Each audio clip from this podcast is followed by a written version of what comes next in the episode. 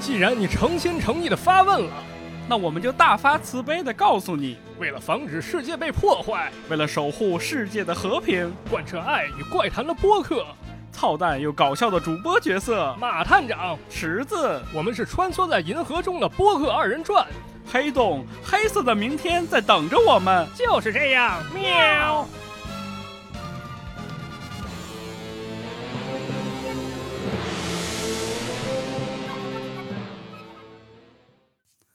啊，各位听众朋友，大家好，欢迎收听最高新。兴一点儿，录节目了。各位听众朋友，大家好啊，欢迎收听最新一期的《马探长与池子》大家好，我是池子。啊！大家好，我是马探长。哎呀，过年好，过年好，过年好同志们过年好各呃位牛年朋友大吉啊！啊牛祝年大大家吉这个扭转乾坤，啊开工大吉啊！祝大家越来越牛啊！啊，牛牛牛起来啊！嗯这个刚刚我们俩玩完一个游戏啊，对是吧？去了跟人小孩排了半天队，好嗯不容易玩上了对，这个就是非常流行了，叫宝可梦加奥乐。啊！加奥乐，不知道大家伙儿那个地方有没有流行起来啊？是嗯，反正我们这儿没流行起来啊，我们这儿也没有太流行吧，但是春节确实人很多啊。啊。对，这个东西是啥呢？说宝可梦可能大家稍微有点陌生啊，但再说它另外一个名字，大家肯定知道，叫宠物小精灵，神奇宝贝、嗯口，袋妖怪、口对袋怪兽。太多了名字。对，一说这个大家都知道了啊。这期节目呢，咱们就来聊聊这个神奇宝贝。所以这一期呢，可能是一个集合了迷离境界、超流行文化以及交头接耳三者为一体的节目。啊我天，那这标签儿我咋打呀？ 这一期就就就看着随便打该咋吧打咋打吧，是吧？行吧，哎呀，对，哎呀，口袋妖怪这个事儿我太喜欢了，是从小就看啊从，小看是吧？而且这个可以说是一代人的记忆吧。对，它不仅有动画片儿，而且出了这个游戏卡，没错是吧？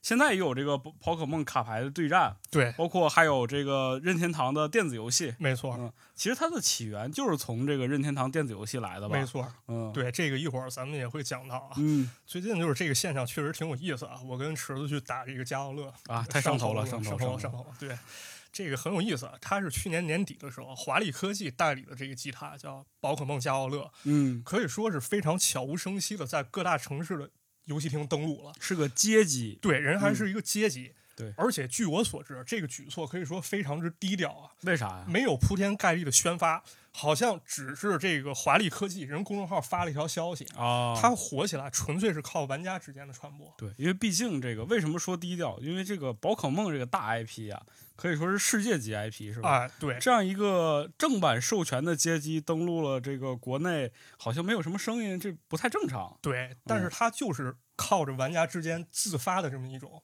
案例，说明还是有吸引力的。，对，还是非常有吸引力。嗯，但是这个游戏啊，刚才咱俩也玩了，啊，其实它这个逻辑按照严肃的分析 来说，不怎么好玩不用严肃的分析，啊。就是不好玩儿，对，确实但是很上头。没错，它这玩法其实更多是面对一些未成年人。嗯，但是为什么它能够让成年人这么着迷？我觉得很大的一个原因是什么？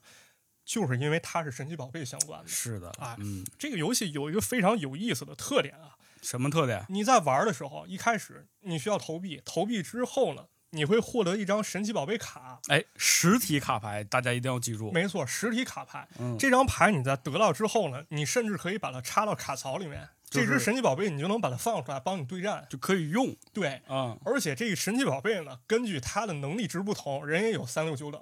啊你，看，像刚咱们出了一张紫卡嘛，哦就最对厉害那卡。这相当厉害哎，了。我去闲鱼上观察了一下，就是说，据说它价格可能能炒了二百多一张了。那咱俩今咱天俩就其回实本今天了回本了，我对靠，对，也就是带有一种这种抽卡机制、打卡机制这么一个对游戏，突然火了。但我觉着啊，如果要是把神奇宝贝换成一个不知名的 IP，那肯定也不行肯，定不行，对，对绝对不行啊。所以借着这么一点呢，咱不如来好好聊聊这神奇宝贝。操啊，为什么这个 IP 这么有吸引力，对，这么好为什玩？么呀？操，它为什么能成为咱们童年回忆？或者说，这个游戏在创造之初，它有没有一些非常动人的故事或者传奇性的一些事情发生？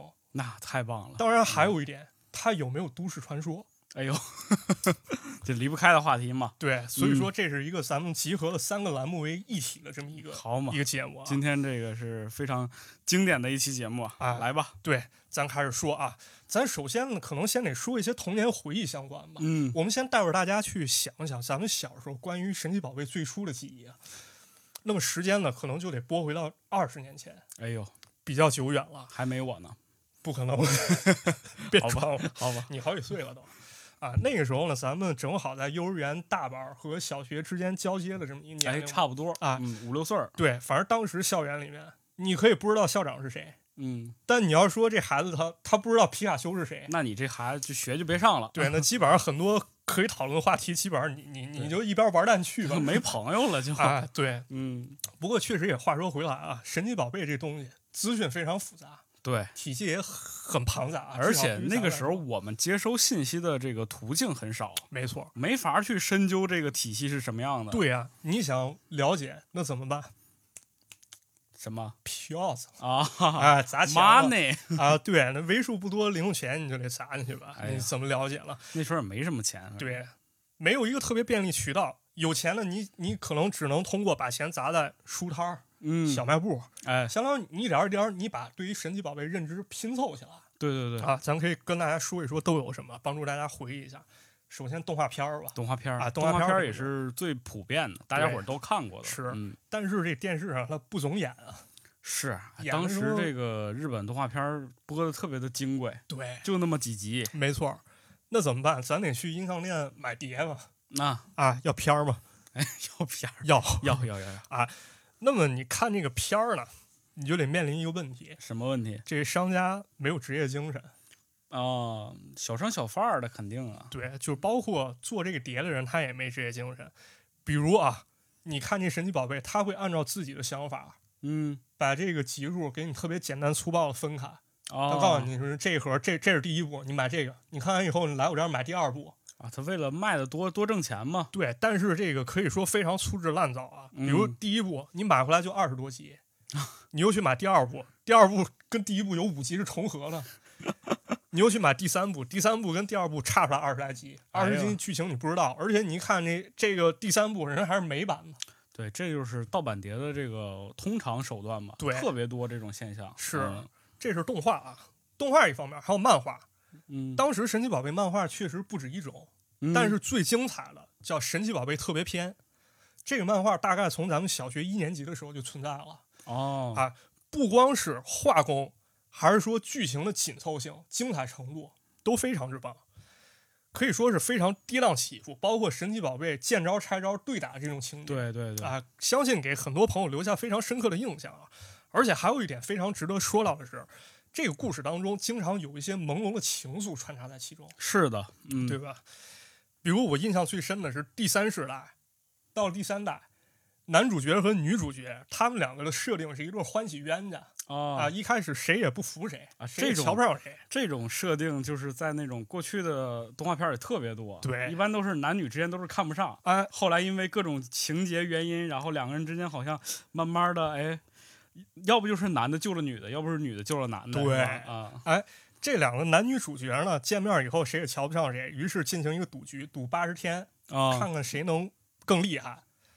但是呢，在剧情发展当中，他们发现了有一个水盐队啊，水箭队，还有一个火焰队，有一个邪恶的阴谋。那么命运促使他们不得不走到了一起，而且他们还发现啊，这两个孩子从小的时候俩人就认识，嗯，那时候其实就有一些这种非常朦胧的青梅竹马这种感觉啊啊，青梅竹马，两小无猜，干柴烈火。哎，别别没到干柴烈火那一步呢啊，但是 那在都是付费片，那个而且在这个漫画当中，这女主角叫莎菲亚，长得非常漂亮。嗯，在剧情到非常关键的地方，女主角跟男主角表白了。哎呀你看，我把这一页还截出来了啊，嗯石头这看一眼，人说了句什么话爱惜得绿，啊？我喜欢你 啊，就这么一句话。现在看这几句话，这很平常了，是不是？对啊，你微信上随便发那都没事儿。啊，你是跟人随便发这种东西是吗？不是不是不是，那不是我啊，我我还是一个非常正派的人。对，但小时候我们对于“喜欢你”这几个字儿感觉特别神秘，对啊特别有诱惑感。啊，这嗯这是一句神奇的咒语，那是没错。那当时看见的时候，你可能就幻想啊，如果班里要有一个这么好看的女生跟我说一句，那该多好啊！嗯，有吗？没有啊，可惜了。啊，非常可惜啊。但是这漫画背后啊，咱说回来，在它第一本的时候，它后面印着一排字儿，嗯，这就给大家更大的发掘的空间去看这部漫画。印的是什么呀？印的是本书是从电子游戏中精选出感人的情节和惊险的场面而编改编绘制成的原创漫画。哎，他提到了一个关键元素，游戏，电子游戏。对，嗯电子游戏。那么其实也就是说，神奇宝贝的重头啊，可以说还是游戏。对，但是当时普通家庭，你很难说拿出那么多的钱去给孩子买一电子游戏玩。是，甚至你就不知道有这个东西。嗯啊对你上哪儿买啊？你上是东北那个时候也没有说卖游戏机的这种地方对专门儿的，所以你都是一般就比如说是过年啊，亲戚来家里，对，然后这个是外地的孩子拿着一个小上的，哎哎 GBA 啊，咱都不知道叫什么，对，都咔咔咔在那儿鼓咻， 统称游戏机是吧？对，你就得跟人这块儿见不呲咧的，你说哎借我玩就儿玩会儿儿去呗嗯吧，就玩儿去吧，不借您看看行吗。看看得了。啊，一会儿你话多，人连看都不让人看。就是那时候呢，有游戏机人都感觉都可高傲了。啊对， 就是不一样啊。对操，人分三六九等，肉分五花 三三层，四五花三层 啊，是这感觉。所以当时其实咱们这帮小孩儿就派生出了一种围观文化啊。对啊，一人打，周围一帮人看，帮你支招。嗯这边儿就是，比如这神奇宝贝打不过，有人去翻图鉴帮你查属性，啊，有人去翻漫画看这对手到底什么来头。这不就跟那个现在公园里那个老头下象棋是一对，样？就是那种感觉，当时就有体会。旁边一帮人搁这翻棋谱， 是这是一惨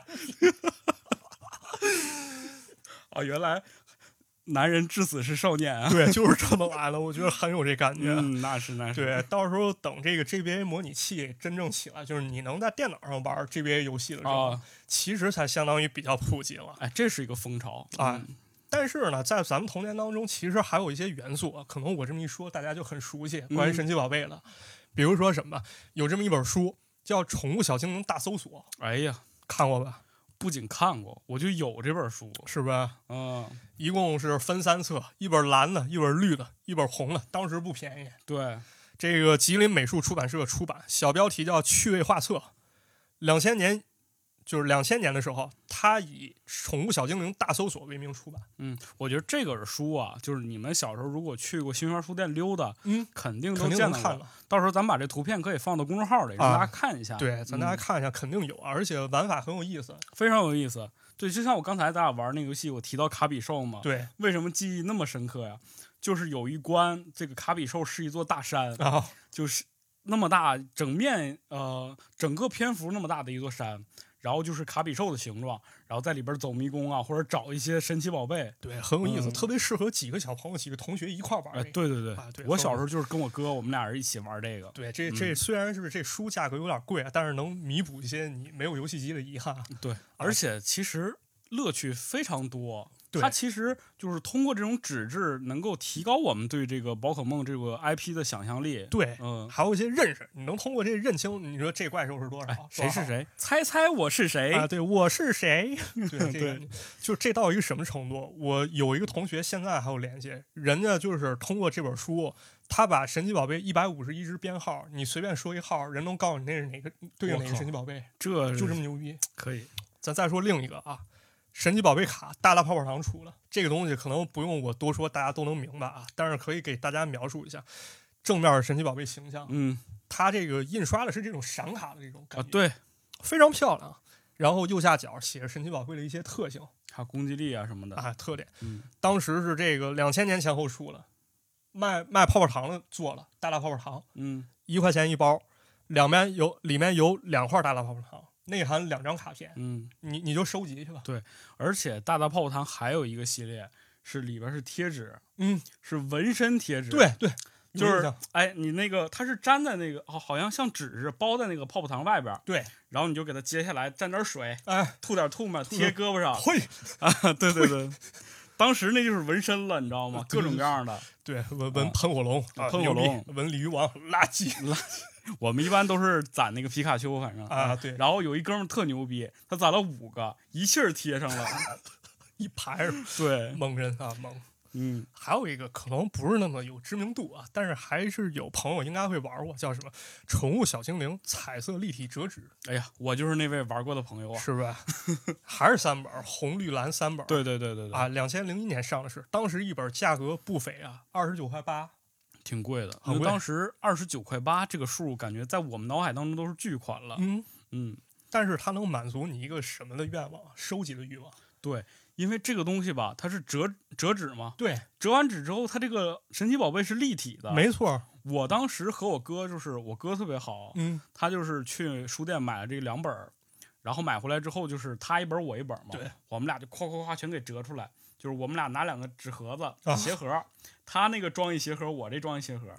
然后我记得我的是绿色版的，他的是啊红色版的。红色版的是吧？结果我就发现我的所有的宝可梦精灵都是进化过的，对，他那个 都是基础的。红红我们俩就对打嘛，对，确实红的是第一册嘛，第一册都是什么绿毛虫啊这种、啊这种好垃像圾的，是对，到第二册稍微厉害点儿了，嗯，对，是这样。啊反正咱开头聊这么多吧，其实用挺长篇幅去聊咱们一些童年回忆，其实无非是说，神奇宝贝真的是伴随咱们童年一起发展起来的对的，嗯啊。咱们开头花了很多篇幅去聊这些东西啊，关于咱们童年回忆的一些东西，嗯，其实无非想说一点，神奇宝贝真的是伴随我们童年一起发展起来的。是的，但是今天咱们所要聊的呢，下面可能就是跟咱们童年回忆不太相关了。变成童年阴影了。哎，因为神奇宝贝有个特点，就是它都市传说的数量可以说非常之多，而且有一些确实很诡异。嗯可以说呢，它从诞生伊始，都市传说就已经开始发生了。是，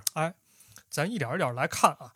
但是呢，在聊都市传说之前呢，咱们必须得聊明白这个作品它到底是怎么诞生的。嗯因为这个非常重要，搞清它怎么诞生的，可能对于咱们去理解一些对都市传说有帮助。对，我就想知道我是怎么来的。啊、我不想知道我是怎么没的对，啊、但是呢，因为我本身能力有限，也不是很懂游戏，嗯，那么这一部分呢，我只能说我尽力去查资料给大家还原一下。如果我哪儿要讲错了，欢迎大家指正，以对免欢误迎导大家家在评论区里帮我们丰富这个材啊料。丰富咱们这个材料啊，咱嗯大家一起研究啊。好的咱，现在开始讲一段非常曲折动人的故事啊。那就开始。这故事呢，得从一九六五年说起。这一年呢，有一个叫田尻智的小孩出生。这哥们儿呢，生于东哦京。我要不要逮着？你这宝可梦得抓 呀！我我猫又开始爬那窗帘了。啊，没事儿，我先消想停喵了，喵消停了。这消宝停可了 梦先不抓了。啊！咱接着讲啊，嗯这田尻智这哥们儿啊生于东京，其实跟咱们小时候一样啊。 啊，这田尻小朋友也是到处玩儿啊，尤其是他生长地方，其实保留了非常丰富的自然生态啊，嗯，所以他经常去山野、小河，甚至防空洞遗迹这种地方去玩儿。哎呀，那么去这些地方啊，就不可避免的会遇到一些自然生物，嗯哎，于是他就特别喜欢去观察一些昆虫啊、小动物，哦，跟咱们其实小男孩差不多啊，逮点昆虫，给它装蚂逮蚱上哎，就放放瓶里，对，四五只蚂蚱搁里干仗。是，但是这个大叔啊，人玩的非常专业，人看这昆虫，我哪儿不懂，我找本图鉴，我去观察，啊哎，我去，学。于是呢，掌握了很多收藏这些昆虫还有饲养的办法，哎呀，人这玩的专业，，对，人家牛逼了啊！但是呢，到了初中的时候，田尻智所在的地方进行了一场大开发，那么自然景观就开始变少。这其实也是很多城市在发展过程中会经历的一个阶段。是的，哎嗯，那么这时候呢，昆虫没得抓了，是吧？那抓啥呀？电子游戏起来了哦啊，咱可以玩别的了。于是呢，田尻智就转而去研究游戏。起点呢是当时非常非常著名一款游戏，叫《太空侵略者》。太空侵略者，哎，咱这边好像爱把这叫小种蜜蜂哎，对对对，小蜜蜂儿，嗯，到了一九八三年的时候呢，这时候田尻智他考上了东京高专。那么这时候的田尻智呢，其实通过打游戏，人也打出了名堂，变成了一个嗯非常非常硬核的人。核心玩家啊，嗯这哥们儿脑脑子真好使啊！那啊，人打游戏的时候，他不是说这这玩儿我就解个闷儿啊，嗯人特别能擅长抓住游戏的核心，比如这游戏，它这个敌人出现的规律是什么，我怎么去哦躲避攻击，操人门儿清。所以游戏可以说打得非常好。当年的这个电竞选手啊，看来是可以说是电竞选手，不光是电竞选手啊，人对这游戏文化、游戏创意可以说了如指掌。哦啊他总能写出一些比较精彩的游戏企划，去参加一些比赛，哎呀，甚至有一次啊，据说他参加比赛拿了十万日元奖金。可以啊，他觉得我总玩游戏啊，家里给我支持很多，干脆人拿出五万日元直接给他妈妈了大孝子啊！！这这哥们儿可以说是一个非常丰富的人啊。哎，是的啊，人玩游戏，人总能玩出名堂，周围衍生文化，包括我想法自己去做一些游戏衍生东西。嗯，人有这心思。当然玩着玩着呢，这田高志也发现风口啊。为什么？因为当时的日本游戏是有的玩，嗯嗯，但是配套设施并不齐全。比就是如这说游，戏机不行，也不是说游戏机啊，你打游戏你可能信息这块儿疲匮乏，我在一村儿里打游戏，我想去获得一些情报，还是资讯不发达。哎，嗯，那么这时候呢，如果我做一个攻略或者游戏杂志，那是不是这是一件挺好的事儿游戏机实用技术， 啊？对，这个推不管是推己及人也好，或者说帮助大家一块儿去研究这文化也好，这都是一好事儿哈。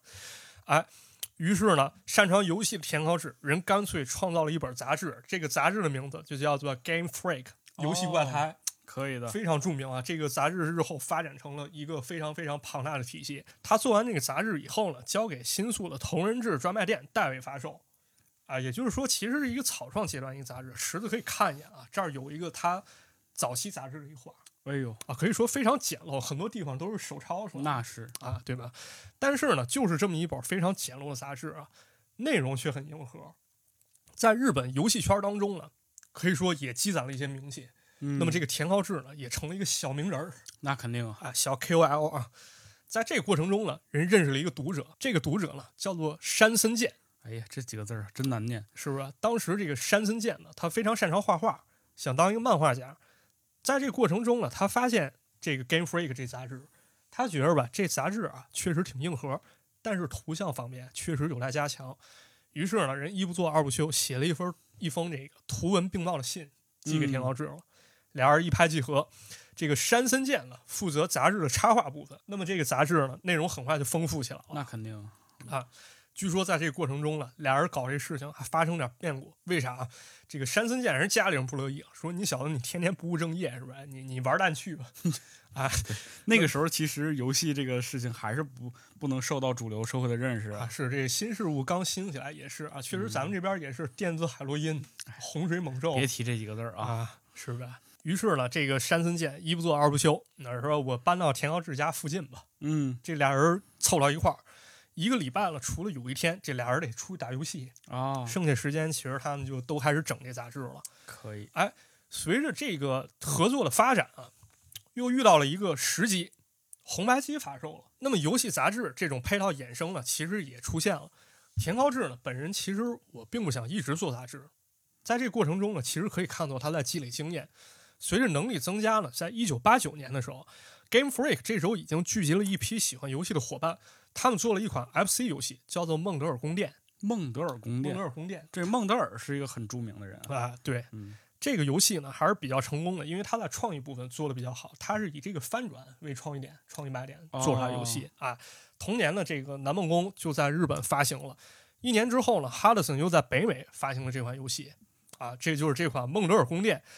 那么这游戏呢，借着《南梦宫》的发行，其实成绩还是不错，最后销量达到了二十万份儿，哎呦，当年可以说销量真不错还还是不赖了。嗯据说在北美呢，人卖了六万份儿，啊。哎，那游戏发售了，沉甸甸的资金也就来了。拿着这钱呢，田高志开始跟兄弟们征求一个意见，说我们 Game Freak 不如正式成立为一家公司吧。哎，大家说成，操，咱就这么干了。也就是在这一年啊，游戏史上出现了一个非常大的事件，什么事儿啊？著名的掌机 Game Boy 发售了哇。但是呢，这个发售呢，给了田高志一个启发，因为 Game Boy 当时呢，它有一个通信功能，嗯通信咱们理解就是两个人对战，啊，啊，但是田高志想了一点非常牛逼啊。首先，咱说这田高志呢是六五年生人，他也是典型的昭和四十年男。哎，在他两岁的时候，日本出了一部特摄片，就是著名的赛文奥特曼。赛文奥特曼，这跟神奇宝贝有啥关联呢？这个剧中啊两大 IP 交汇了啊！啊，Seven 来到地球的时候，人带了三个胶囊怪兽，哦，胶囊怪兽长这样，几个小胶囊。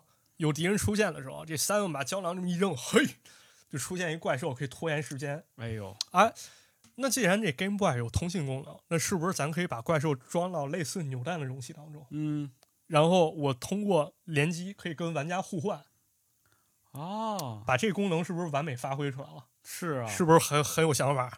很有社交属性啊。没错。于是呢，根据这些创意啊，田浩志写了一份计划书，叫《Capsule Monster》，这时候的翻译叫“胶囊怪兽嗯”啊。他把这个企划书交给任天堂，那还可以看一下啊这《Capsule Monster》胶囊怪兽。一九九零年的秋秋天，任天堂拿着这计划书看了，操，不赖啊，，对啊，咱做吧。很有创意。哎，您要开发遇到什么问题，我们可以提供点援助。那么交货期咱们干脆定到一九九一年年底得了。哦，哎于是呢，这个游戏呢就被提上日程了。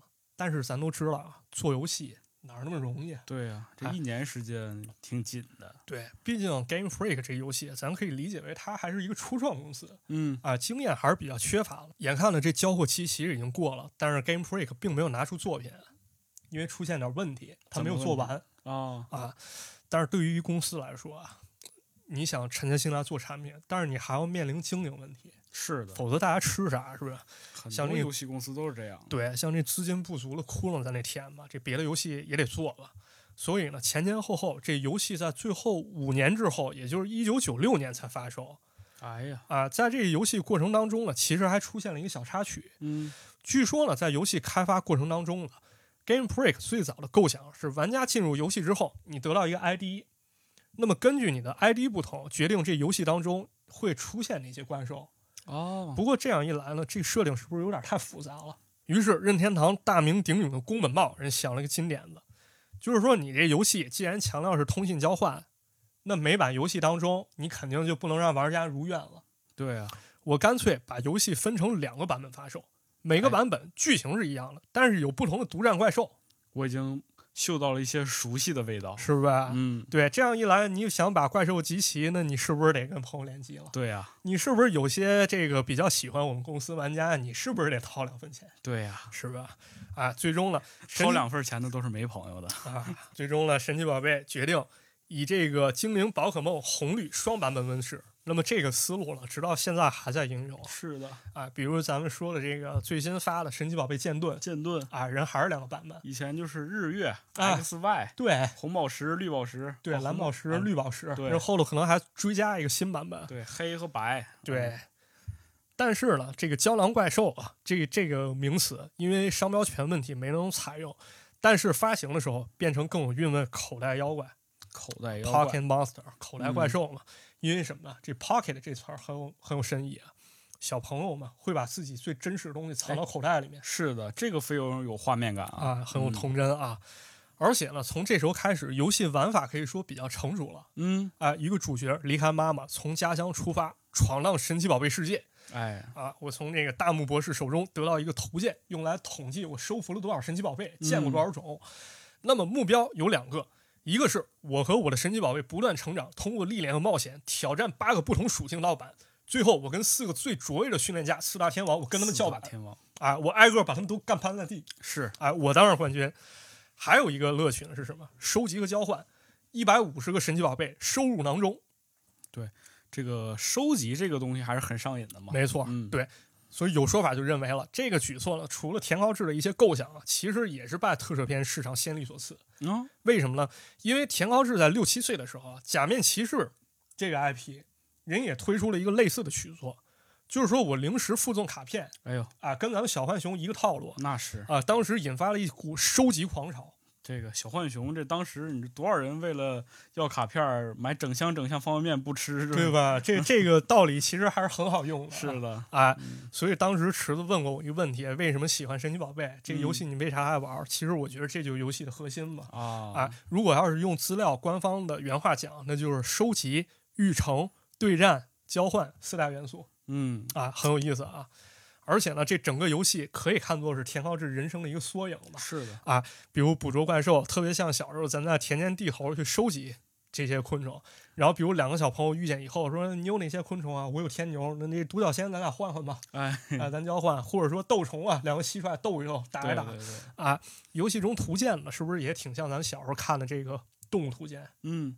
很像啊，我们小时候一般就再小一点儿，比如说你这个还是婴儿时期，你家有大人肯定会拿着各种各样的一大片儿对纸片儿，上面都是犀牛、大象、啊，老告鼠诉你，啊哎，这个念狮子，对哎嗯狮子，狮子，对， 狮子， 哎，而且还有很有意思一点，啊就是这主角本人其实就相当于田浩志本人啊，他不仅仅是田高志本人，你想想他这个整个故事，离开妈妈，离开家乡，然后去外边打拼，然后收获自己的各种各样的经历啊，人生经验也好，包括你把这个宝可梦收进口袋里，就像把你的财富收进口袋里没是一样错的嘛。对，所以很多这个作品当中啊，主角其实叫小智嗯，嗯啊，田浩志嘛，他对手啊叫小茂，啊，这人是谁呢？他就是跟田浩志可以说一时瑜亮啊，甚至是田浩志比较欣赏的一个人，宫本茂宫本茂，啊，哎宫呦本，茂也是一个非常牛逼的人啊那啊，但是呢，发售是发售，可计划赶不上变化。嗯，你像这游戏在立项到上市的时候，好几年过去了，这时候呢，游戏市场上鼓吹一个什么概念？像 PlayStation 还有世嘉、土星，人以次世代游戏机的喜好登场哎了，呦，现在也是，对吧？那掌机的局面确实略显尴尬啊。嗯这游戏一开始并不被看好，但是局面很快就被扭转了。像除了玩家之玩家之间，人会互相安利，对，大家因一为块好儿玩玩嘛儿，，哎，对，而好且有玩儿社交属性，对，还有呢，就是一个都市传说给游戏热度增加了很多动力。哎，这就是都市传说的力量出现了。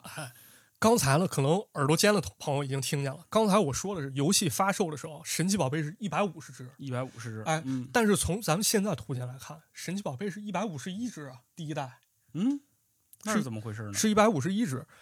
因为当时呢，在发售的时候，玩家中就流传着一种说法，说在这游戏当中其实存在着一个非常神秘的一百五十一号神奇宝贝。啊，哎这神奇宝贝呢，长得有点像猫，脸型呢又有点像耗子，或者说两者根本就不像，嗯，特别像一个胚胎。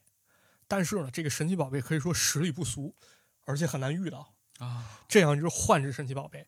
于是呢，市面上就开始有玩家不断在讨论，说我到底怎么才能遇到这个神秘的神奇宝贝？梦幻，梦幻，梦幻，哎呦，哎，梦幻这件事儿呢，也成了当年非常有意思的一个话题。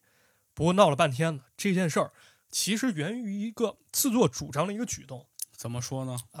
咱还记得这个给 Game Freak 画插画这个山森健嘛？啊，这哥们儿三森剑啊，山森健这哥们儿在游戏开发过程当中呢，他带了一帮兄弟，咱负责这个神奇宝贝形象设计，就是这些宝可梦的这些长相啊，对图像、啊，长相、特性什么的。但是呢，这哥们儿可能太忙，他本来想设计一个梦幻这角色，但是呢，时间紧迫啊，这救场如救火，啊，他就把这个活儿交给一个叫森本茂树的一个设计师去干了。一开始呢，Game Freak 其实也有想法，他说把这个梦幻梦幻人承认这神奇宝贝是存在的，嗯，但是我在游戏中不体现，我反而是作为活动礼物送给玩家。哦，但是森本茂树毕竟这个梦幻角色是我自己画出来的，嗯，我还是喜欢。在上市前期呢，这哥们儿咔咔删除了游戏当中三百个字节的 bug，把梦幻偷偷加进去了。我靠，但是这个梦幻呢，你也必须通过 bug 你才能遇到。哎呦，哎这不就是跟游戏里的彩蛋一样吗？，对啊，可是游戏在发货过程当中呢，出货不止一批啊。哦，像后期发售一些卡带，人把前期遗留 bug 给改了。那这就遇不到了，对，那局面就是你可能有早期的卡带，你能嗯遇到；有了后期卡带，你遇不到。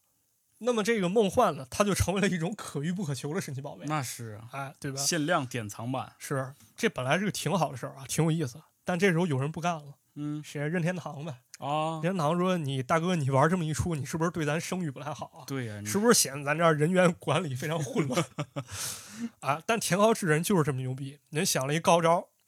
咱们官方在杂志上搞抽奖，嗯，你不是想要梦幻吗？啊，谁中了，你把你卡带寄过来，我通过传送，我把梦幻送给你，我靠，牛逼吧？操，这个营销概念。然后这个杂志上呢，其实把梦幻官方形象也给印上了，让大家可以一识庐山真面目。哎，那么这样一来呢，梦幻其实就成了神奇宝贝早期的一个都市传说啊。但这是真事儿啊，对，这是真事儿，对，这已经证实真事儿。那么随着热度越来越高呢，神奇宝贝在一九九七年还推出了动画作品。啊，啊从此之后呢，随着游戏不断发售，那么都市传说数量其实也就增长起来了。随着聊半天呢，咱们终于开始说这个都市传说这件事儿了。回到都市传说了，啊因为呢，神奇宝贝体系实在太过于庞杂，都市传说也非常之多啊。嗯，我个人能力也比较有限，那、当然最主要原因还是非常多啊，太没有多办法了一一真给的大家太讲多了了，啊。嗯不如咱们就这么聊啊，咱按这个类型划分。首先，咱要聊的是啥？神奇宝贝本身的都市传说。啊，首先呢，咱们可能还是得从梦幻说起啊。在游戏当中呢，这梦幻它是一个没有性别的神奇宝贝嗯，啊，它有两个特性：第一，它能变身，对，可以变成别的神奇宝贝；还有一个呢，就是它能学会任何一种招式。为什么它能有这么牛逼的技能？图鉴当中有这么一个描述，他说梦幻是生活在南美本已经灭绝的神奇宝贝，基因遗传中含有所有神奇宝贝的信息，所以它能使用任何神奇宝贝的招式。也有人认为它是不是神奇宝贝的先祖？火，这一下就干到头了，哎，于是呢，在作品中反派绝对不会错失这个良机，他们开始打梦幻的主意。所以呢，有这么一帮疯狂科学家，他们在圭亚那的丛林当中发现了梦幻睫毛的化石，哦，有点像《侏罗纪公园》那个。对对对，啊提取 DNA，对，他就把梦幻基因给截取出来了，然后通过基因工程制造出另一只非常非常牛逼的神奇宝贝什么？超梦。哇，这个大名鼎鼎的超梦出现了。哎，刚才讲的这些其实就是神奇宝贝第一部剧场版《超梦的逆袭》当中的剧情。超梦可太厉害了。对，啊这超梦非常厉害，啊但是他被人制造出来以后，他陷入了一种迷茫。嗯， 你们他娘的为什么把我造出来？啊就是， 是不是？你你们这不是玩我们是吧？嗯，我厉害是厉害，我是谁啊？对啊，我从哪儿来到哪儿去？这对我来说都是问题。而且我这种神奇宝贝存在，我是不是打破了自然的规律了？对啊，他因为他太强大了。啊，那么像这种啊，你尤其是在于观念上的这种震撼或者说迷茫，经常能够让一个人或者一个神奇宝贝陷入一种疯狂对，啊。于是超梦呢开始仇恨人类，他复制很多神奇宝贝，打算对人类进行一次反攻。哦，啊不过呢，最后在小智的感化之下呢，他们找了一个栖身之所，继续生活下去，相当于也这个地球上也有了他们一席之地了。嗯，可以说这个故事是一个很有深意的故事啊。对，为什么呢？因为这个动画上映是一九九八年，电影上映前的一九九七年呢，有一个大事件，克隆羊多利这个消息对外公布了。哦，哎，它是早被克隆出来，但是九七年的时候对外公布，一定程度上呢，引起了人对克隆的一种恐慌。对，咱们学过这个生物的，肯定都知道。我对，们在生物书上就有这个克隆羊多利，没错呃，，当时讲的就是这个克隆是什么样一个概念。哎嗯，但是克隆羊多利其实也有问题，就是它，我们之前也提到过嘛，对，它很快就死掉早了。衰嘛，对、嗯这些问题。所以呢，咱们可以看到的是，这个电影呢，借此机会从被克隆者的角度去探讨一下这技术所带来的问题啊。尤其有一点很有意思，这电影当中故事舞台发生在一个神奇宝贝城，这个神奇宝贝城的设定呢，它的有一个原型是位于西班牙的一个圣家堂，这个教堂是一个赎赎罪的教堂，是圣家大教堂吗？它写的是这个圣家堂。哦我查维基百。圣家堂哦科的这个名称，叫圣家堂，位于西班牙，而且说这教堂它是一个赎罪教堂，嗯，赎罪这俩字儿是不是很有深意？对，因为有一些就是有一些教堂是这样的，就比如说有钱人，他为了他可能在起初的时候挣到自己第一桶金的时候不，干净，对，然后他就会把这些钱捐给教会，对捐给一些教堂，然后就用这个钱去建造教堂一部分。很有意思啊。咱咱话说回来啊了，这赎罪这俩字儿，这是人类要赎罪还是神奇宝贝要赎罪，啊，那对，是吧？这这话题可能就比较深了啊。但是呢，咱可以看出神奇宝贝对于现实的影射其实是存在的。啊，那么这个时候呢，其实就会有一些相关的都市传说派生出来。嗯，首先呢，在这游戏当中有一种精灵叫百变怪。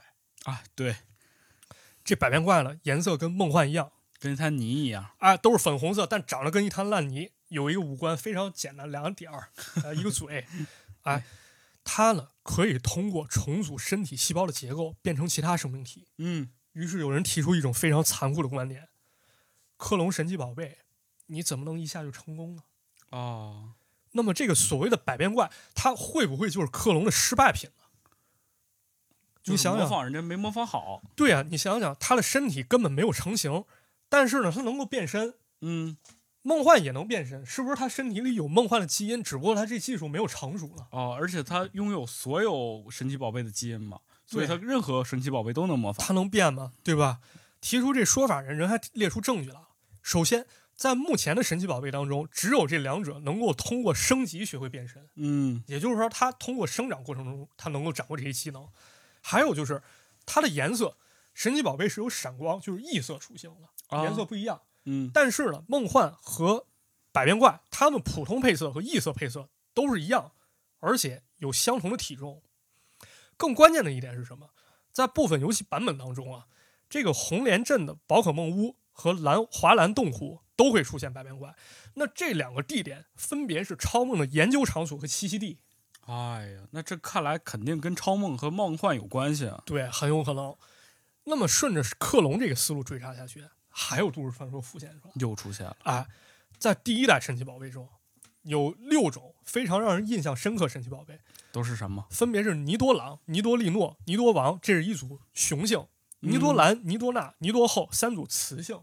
啊，这就是长得像老鼠那个，长得你说像老鼠吧，又不像；像恐龙吧，也不太有像点像兔子。啊，又有点像兔子，这么一种神奇宝贝。嗯，这两个进化链非常明显啊，这两组分别只有雄性和雌性，啊，对吧？像这个尼多朗、尼多利诺、尼多王，人是没雌性了，人公的就长这样。嗯，母的呢，尼多兰、尼多纳、尼多后，它没公的。但是呢，有人认为这个尼多兰家族是根本不存在了，它是通过克隆技术生产出了失败产物。怎么说呢？为什么呢？因为这里面尼多纳和尼多后虽然他们是母的，但他们不能生育，嗯，你没有办法让神奇宝贝交配，让他们生出蛋来。啊，哎，所以有人就说了，因为邪恶的火箭队提取了尼多朗家族基因进行改造，制造出来的尼多兰家族呢出现基因上的缺陷，进化之后呢，它就会丧失自己的生育能力。为什么有人会这么认为呢？因为神奇宝贝特别篇当中了，当时属于火箭队的夏伯人就制造了一只超蟒，哦，他们自己做了一只超梦。对，这足以见得他们曾经研究过基因技术。然而呢，火箭队的首脑板木老大他就经常带着一只尼多后。啊，你想想，他会不会觉得这尼多后非常牛逼？那肯定我把它制造出来，我随身带着，你别人别想跟我叫板。是但是这个说法呢，可能经不起推敲。不过可以看出来啊，大家对这个作品当中的克隆技术还是蛮好奇的，是的，确实贯穿始始终。那么再接着聊，神奇宝贝设定当中还有一个话题，怎么说？就连它的设计者田尻智都非常的敏感，因为他不想让这么美好的游戏当中充斥毫无意义的暴力。为什么？因为暴力会衍生出一个结果，就是死亡哎啊、就是 g a m e over 了。嗯，对可是说了，神奇宝贝当中啊，对战它本身就是一个玩法，嗯，对吧？我就要打，所以呢，死亡在作品当中其实是蛮避讳的啊。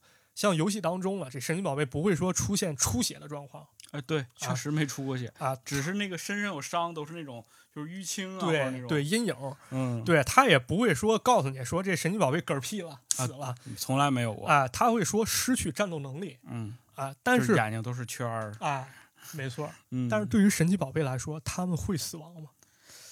对它作为一种生物，肯定会有始有终嘛，没错，还嗯有一个证据是什么？还涉及到一个都市传说，就是咱们前几年传的比较广的紫苑镇 BGM 都市传说。哎呦，当然，这个其实没什么好聊了啊，这也比较危言耸听，说孩子听了这个游戏会中自的杀啊 BGM 啊，动不动嗝屁了。对，对，经不起推敲，后来也证实这是假了。但是呢，通过这都市传说，确实可以说明紫苑镇是有特殊性的，因为这个地方有一座神奇宝贝塔，嗯，这个塔呢相当于坟地，这怎么说呢？这里面安葬着许多死去的神奇宝贝。因为在神奇宝贝特别篇当中，这一部分剧情是明显交代神奇宝贝会死的，啊，就葬在这地方。说过，啊，而且在第一代游戏当中呢，咱们也可以接触到一个跟死亡有关的都市传说，就发生在这个紫苑镇。啊，在红绿系列游戏当中啊，咱们得培养自己的神奇宝贝，对，但是你的对手也会成长，嗯他会把自己的神奇宝贝培养越来越牛逼。一开始呢，对手带的是御三家之一，就是你选什么属性，人选跟你相克了，还有一只波波，一只凯西，一只小拉达。最后呢，这个小拉达成功进化成了拉达，嗯拉达，啊，就是大耗子那形象。可是，在后期过程当中，这只拉达就再也没有出现过。啊，有人分析了，说这拉达太垃圾了，不好用 啊，啊，不用它了。嗯，但是呢，又有一个非常恐怖的疑点开始被人提及起来，什就么意发生在紫苑镇。啊，在游戏当中呢，你来到紫苑镇的神奇宝贝塔，走到第二层，你会发现你带对手啊这哥们儿在那儿呆呆站着，嗯，而且根据主线剧情，这个楼上就是邪恶的火箭队啊。对，你想想，一个人他在这种情况下，他在那儿发呆，他不嗯去挫败火箭队，而是在那儿发呆，可能吗？不太可能，对，除非说这个人有心事啊。于是呢，你上前触发剧情，对手跟你来了一句：“你的神奇宝贝死了吗？”然后他就开始跟你开打。这个时候，你发现他的拉达其实已经消失不见了。啊，于是有人怀疑了，对手的拉达可能已经死了，或者说这个拉达很有可能是之前跟你在比试过程当中，你一不小心出手太重，给打死亲手了，杀死了对手的拉达。所以他才问你，你的你的传奇宝贝死了吗？对，而且他心有残念啊，嗯，他把这只拉达安葬在神奇宝贝塔中，前来祭奠。而这个时候呢，根本没有注意到楼上就是火箭队，也没有注意到你已经过来了。而且呢，到了二零一四年，官方甚至推出了一篇文章，盘点游戏中的所谓的闹鬼的一点啊，嗯其中就是一个神奇宝贝塔，他们撰写了一段文字。他为什么要来这里呢？说不定想要跟非常重视的神奇宝贝见面，而且精神状态动摇到完全没有注意到楼上火箭队正在吵闹呢。哎说就是这个哎 NPC，这是官方说了。嗯所以说，这个对手拉达，他到底是不是死了，或者说他是不是被你亲手杀死了呢？哎呦这也是一个流传很广的都市传说啊。那么说完了剧情上的死亡，游戏本身有些神奇宝贝其实本身跟死亡有关，怎么说比如第一代神奇宝贝中有这么一种怪兽叫卡拉卡拉，哦，以前咱们记着叫可拉可拉，这怪兽呢长得非常诡异啊。反正戴了一个骷髅面具吧没错，它头上戴着一骷髅面具，长得有点像恐龙头骨啊。啊但是这个怪兽头骨摘下来的样子，也就是说这帽子、面具摘下来的样子，没有人见过没见过，啊，没人见过。嗯记着我小时候还有一个绘本，其中就讲了一个故事，一帮神奇宝贝想看他真面目，但到了也没成功。哎，听起来是个挺可爱的故事，是吧？更诡异的是啥？这可拉可拉的分类叫孤独神奇宝贝。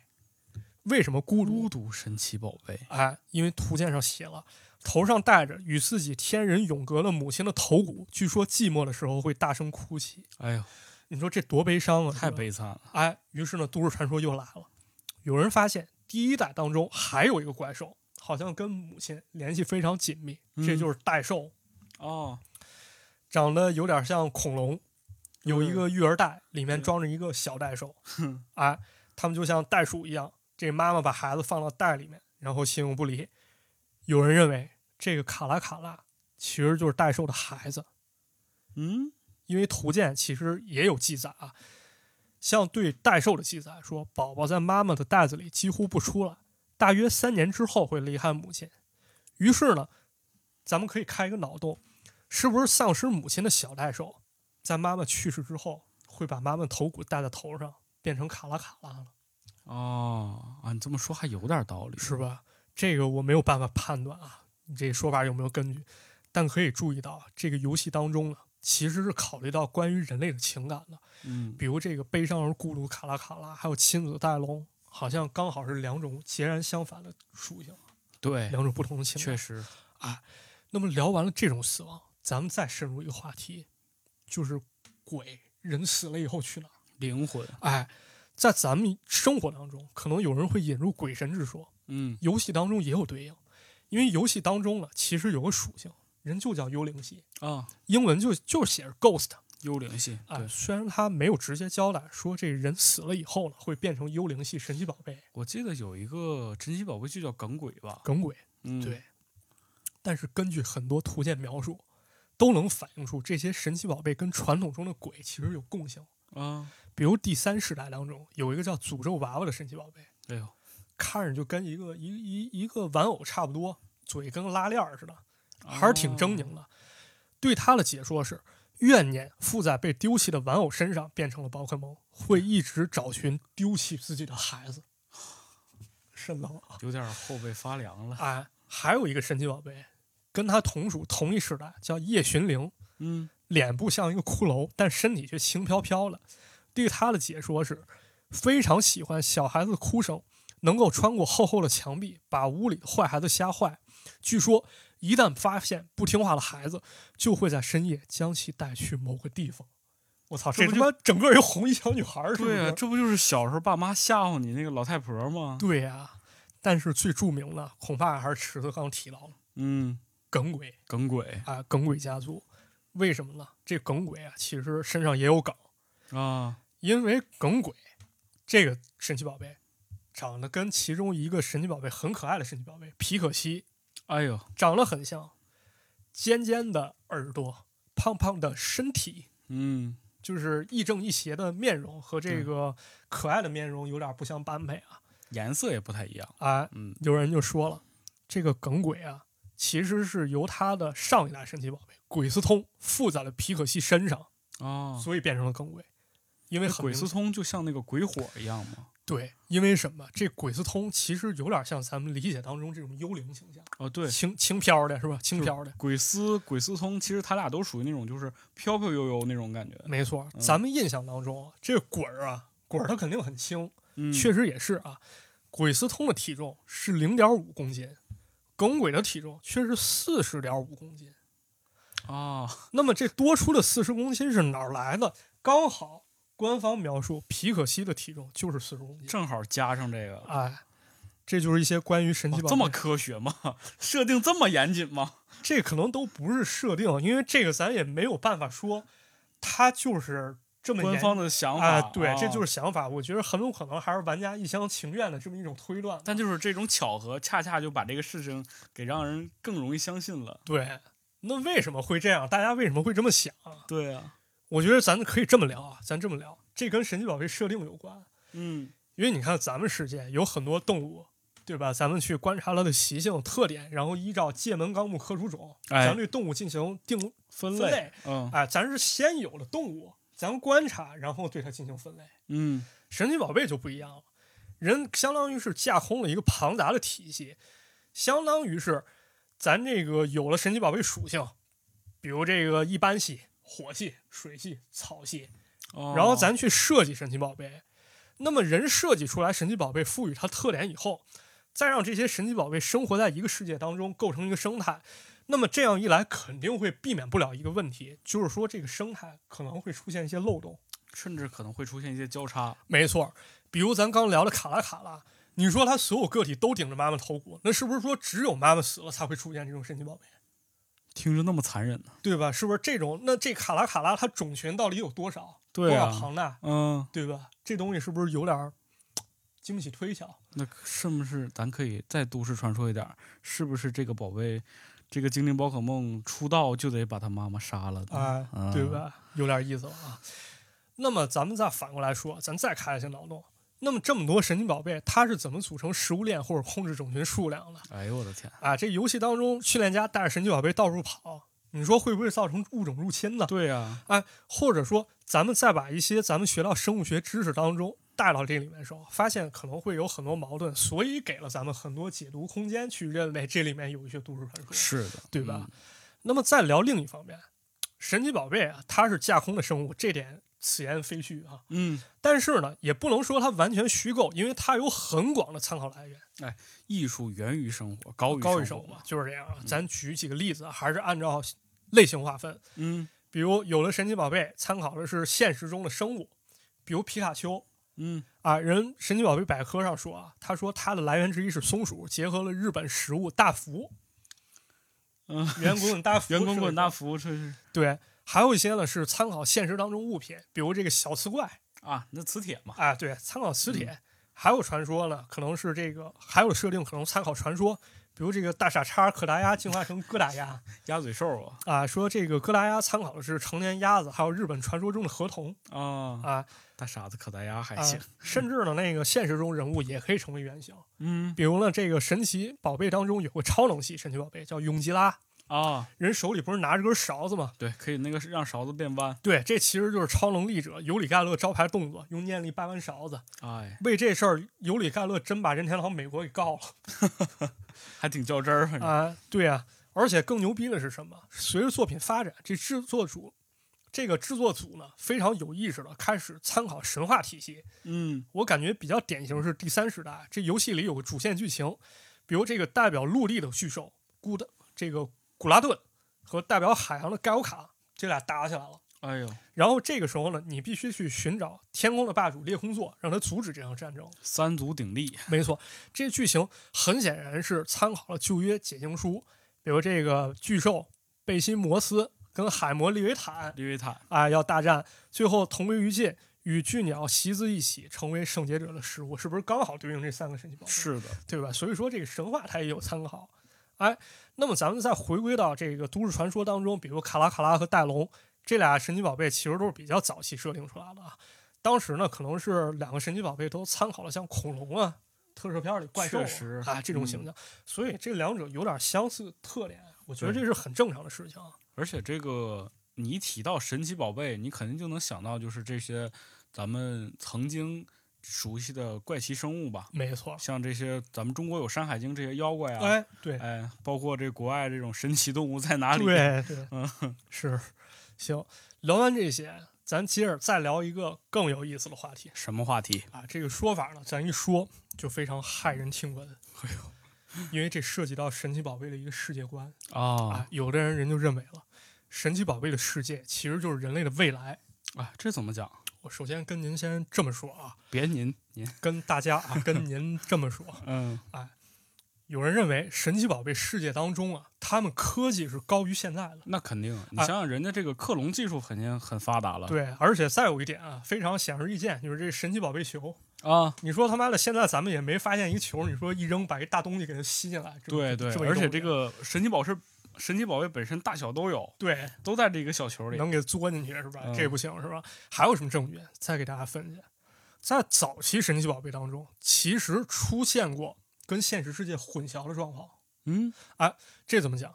比如咱们在看图鉴的时候，第一世代对雷丘的介绍是这样：电击有时候会达到十万伏特，这很好理解啊。啊，对，下一步怎么证明他这招非常厉害？如果不小心碰到的话，连印度象都会昏厥。神奇宝贝当中，图鉴是给训练师看的，啊，那为什么会带入现实中的印度象？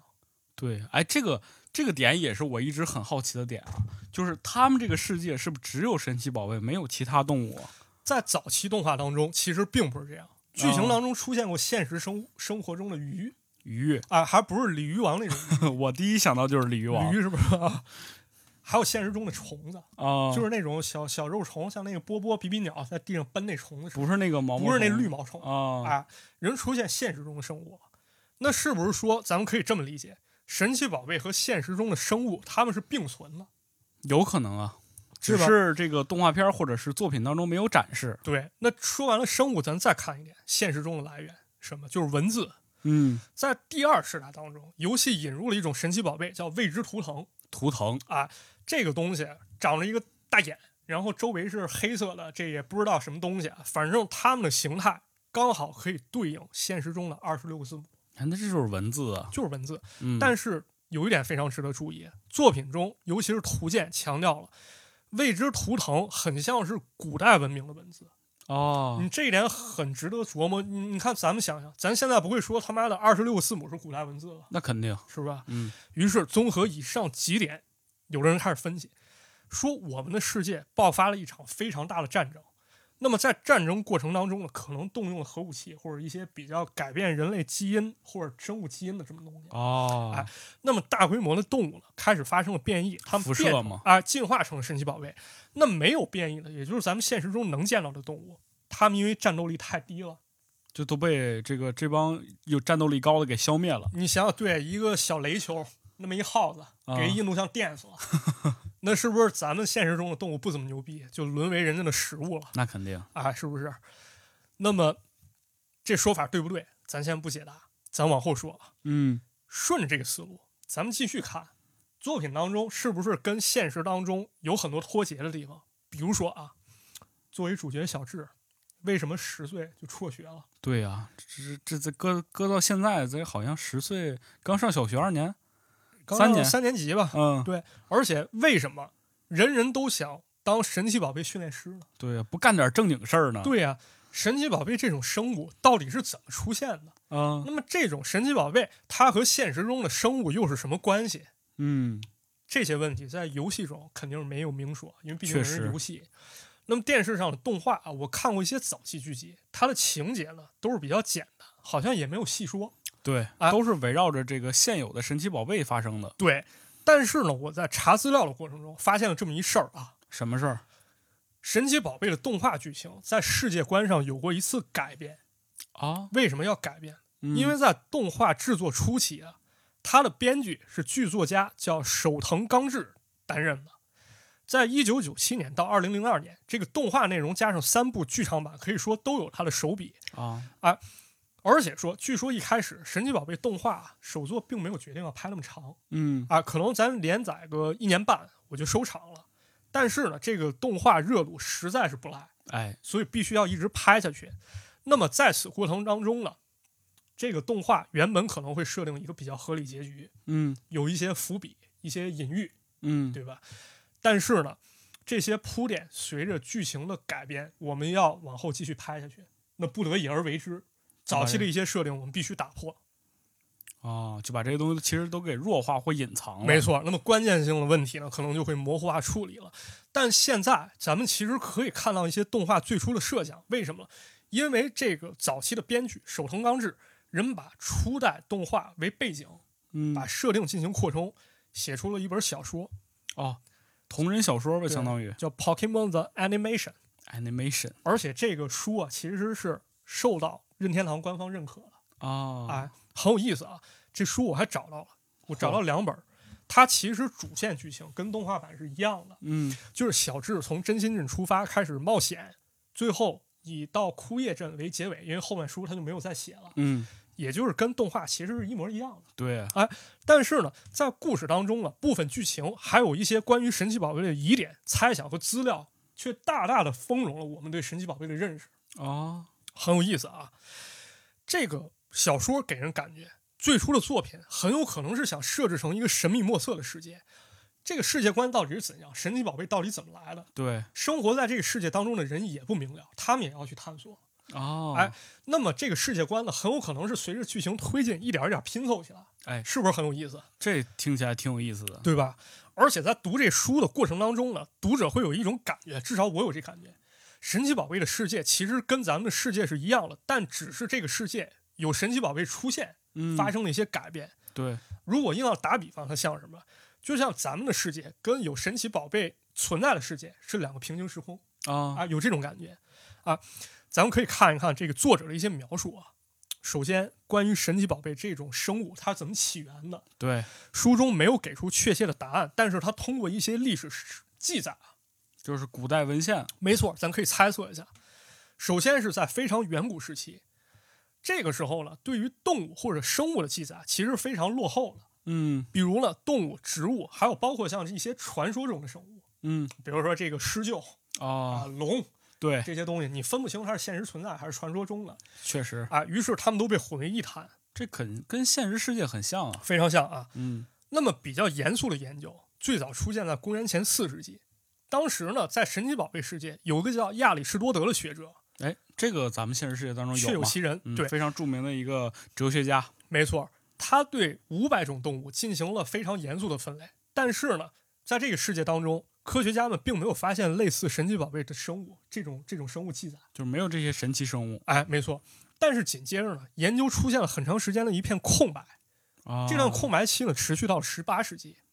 当时呢，法国有一个作家叫塔林基伯爵，他成为了系统研究神奇宝贝第一人。哼当时呢，这哥们儿记录了三十种神奇宝贝，其中包括有喷火龙等神哎奇宝，贝。这就是我们熟悉的就开始出现了。对，啊、这里面其实还隐藏一个梗啊，在日语中啊，据说这个塔基林读音跟田尻相似啊，哦，所以可能是致敬系列之父田尻智。田尻智，那么咱们再看看之后又发生什么事儿。嗯，随着学者对神奇宝贝研究深入了，一九二五年的时候，在日本发生了一个标志性事件。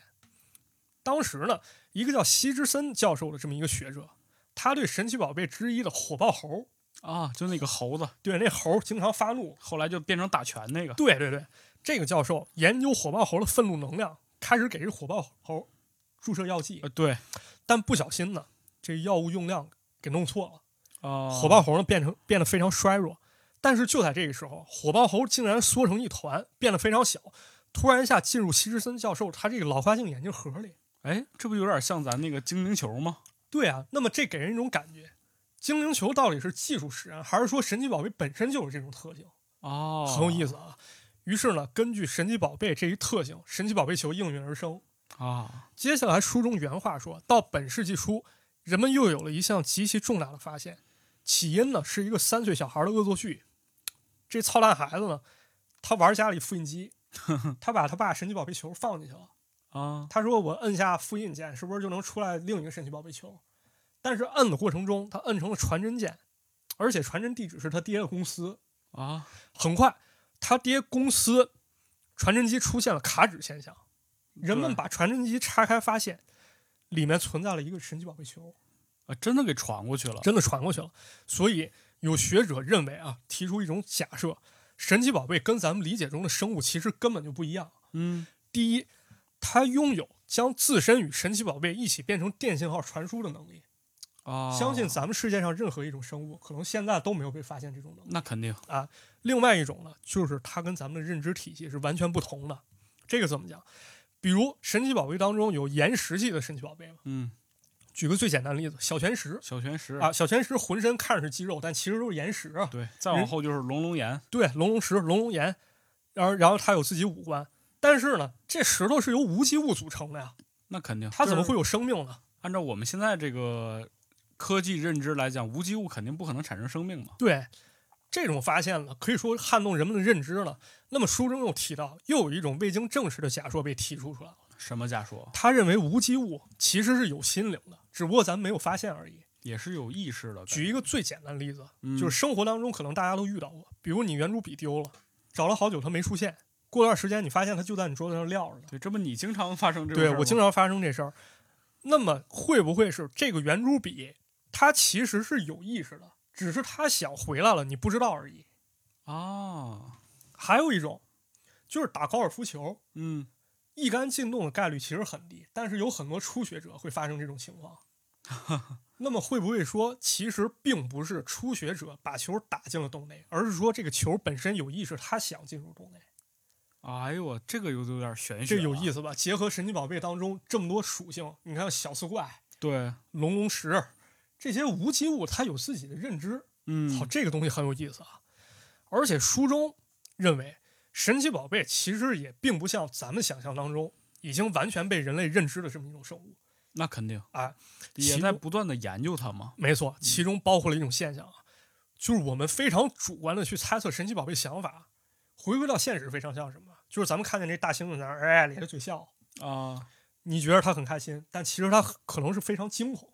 哎，对，我们很多想法其实是一厢情愿的把我们的情感强加到神奇宝贝身上。对，所以小说交代，在那个世界当中，神奇宝贝袭击人类的事件可以说频出。不过呢，这依然阻挡不了人们想当神奇宝贝训练家的梦想。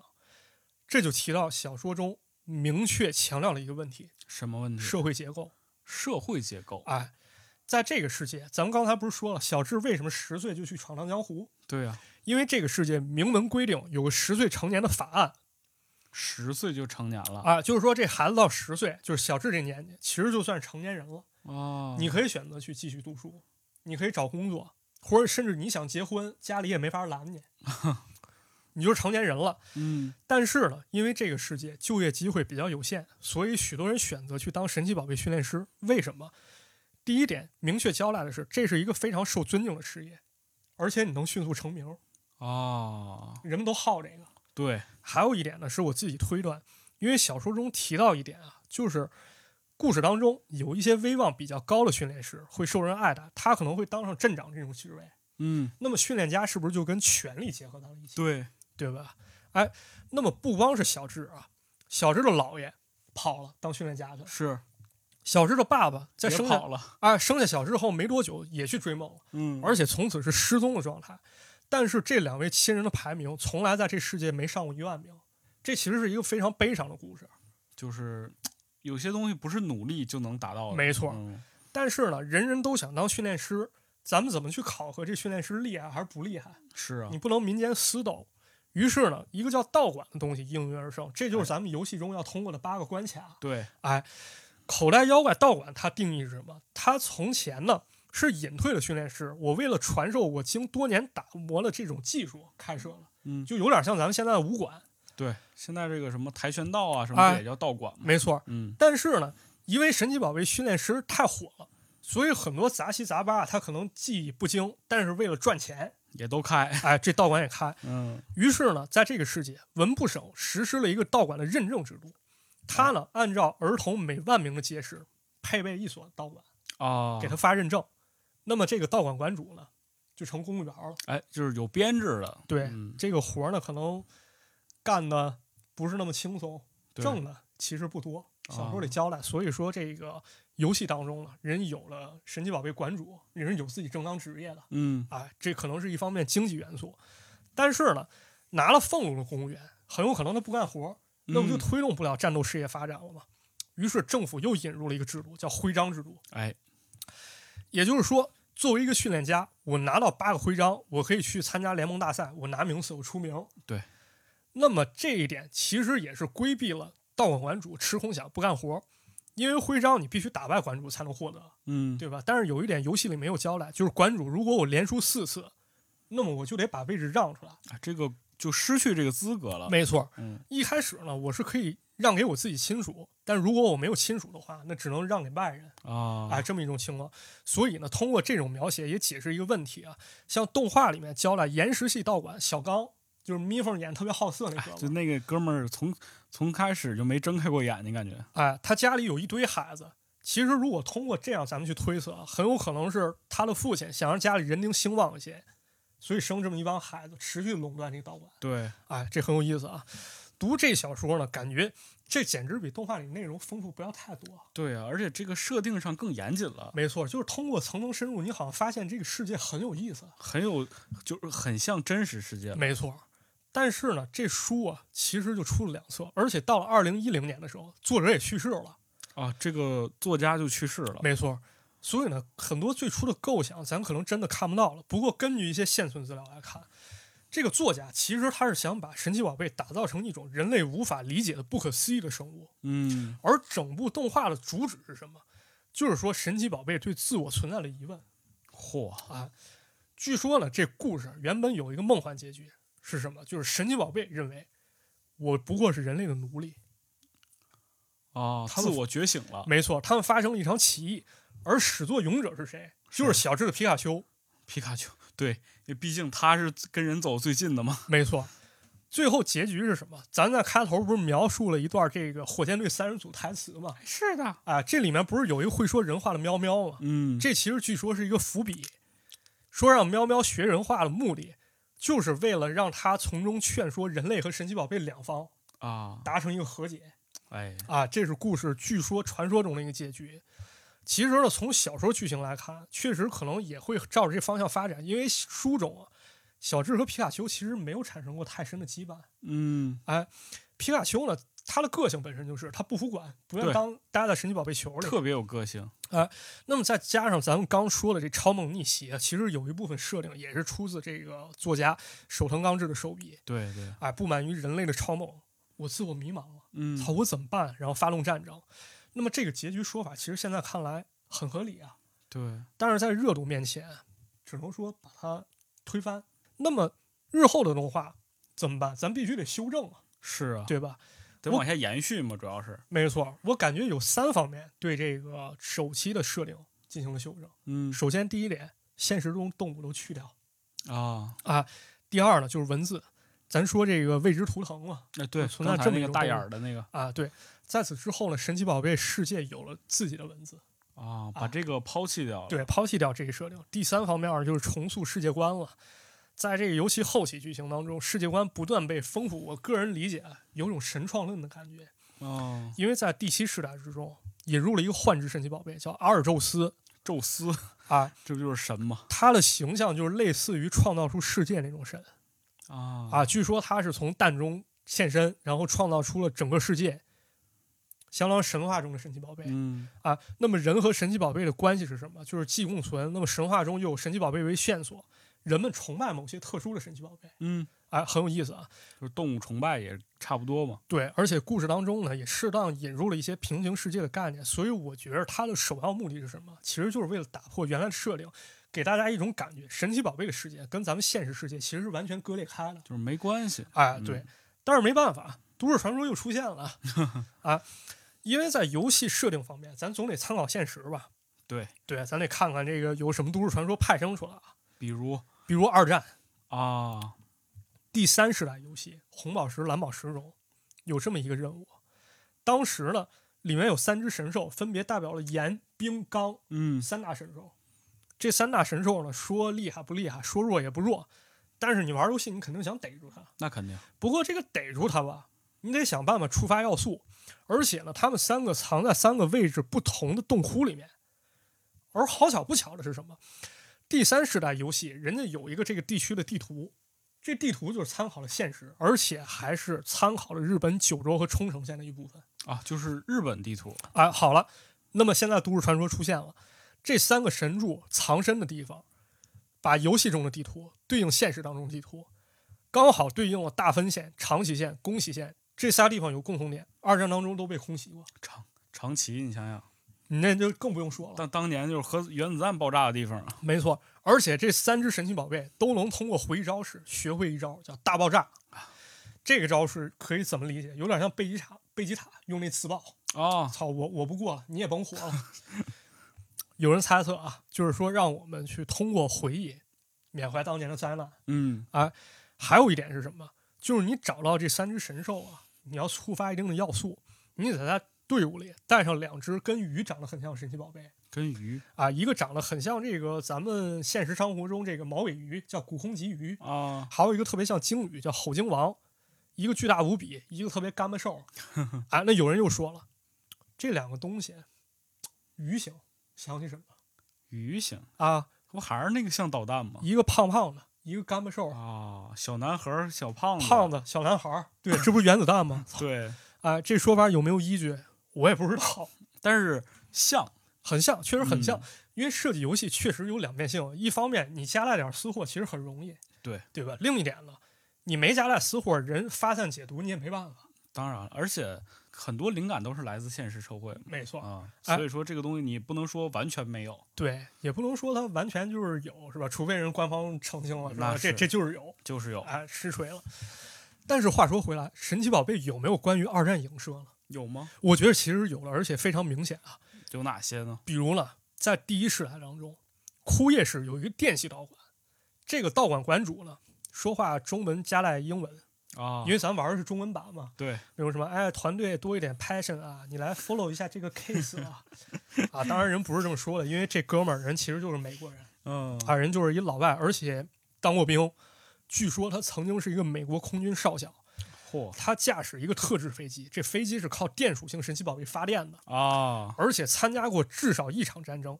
那这个事儿是不是很容易让人带入现实？因为这个老外所在的枯叶市，对应现实中的原型就是横滨。哎呦，咱要知道啊，一八五三年，美国人马修·培里率领黑船来航，这是一个非常重要的历史事件。嗯到了就是横滨。哎，那么日本战败后呢，盟军也曾经进驻，而且接收横滨市中心地区和横滨港。嗯，在这个咱刚聊到那个小说当中，也交代过，这个国家曾经被外国接管过，那这不就是还哎是日本吗？其实还是有些原型的啊。嗯这是关于现实一些影射。还有一个比较悬，我觉得挺有意思的，跟大家聊一聊。在珍珠钻石系列当中，也出现了三个传说的神奇宝贝，嗯它呢是叫尤克西、艾姆利多和亚克诺姆，但是一般人都不记这么复杂的名儿，叫他们三圣菇，因为头长得像蘑菇嘛，啊顶个蘑菇头。啊，这三个神奇宝贝呢，传说他们是非常神圣的，因为他们分别带给人希望、情感和意志。嚯有人发现不得了，这仨神奇宝贝的首字母组在一块儿，叫 A U M，这不是这他妈奥姆真奥理姆教、啊，真理教对啊，而且在这游戏当中啊，有图书馆当中有记载说了这么一句话：我失去了记忆，我无法回归，我的情绪消失了，我无法动弹这不就是那个毒气吗？啊，你中了毒之后的感觉啊这，不是沙林毒气吗？是吧？当然这一点啊，我觉得可能有点牵强附会了，对吧嗯因为什么？这首先说这三个神奇宝贝设计啊，你看它教给人类智慧、情感和意志，我觉得其实很有可能就是查阅一些资料，看到它更符合神道教中的三神器——八尺镜、勾玉、从天云剑三个神器，分别代表知、人、勇。啊，这我就是日本的那个三个神器嘛。，对，我觉得这一点可能比那奥姆真理教可能更更写实一点啊。嗯，而且也你说而且你想想，它毕竟是一个游戏嘛，对它要宣传一些正正能量的东西。，对，而且奥姆和 A U M 这仨字儿，咱们可以再组合一下，把 U 放到前面，M 放到前面，A 放后面，这是一个合制日语。 UMA，对，Unidentified Mysterious Animal 就是未确认生 物，传再说中来的一生遍物。Unidentified Mysterious Animal，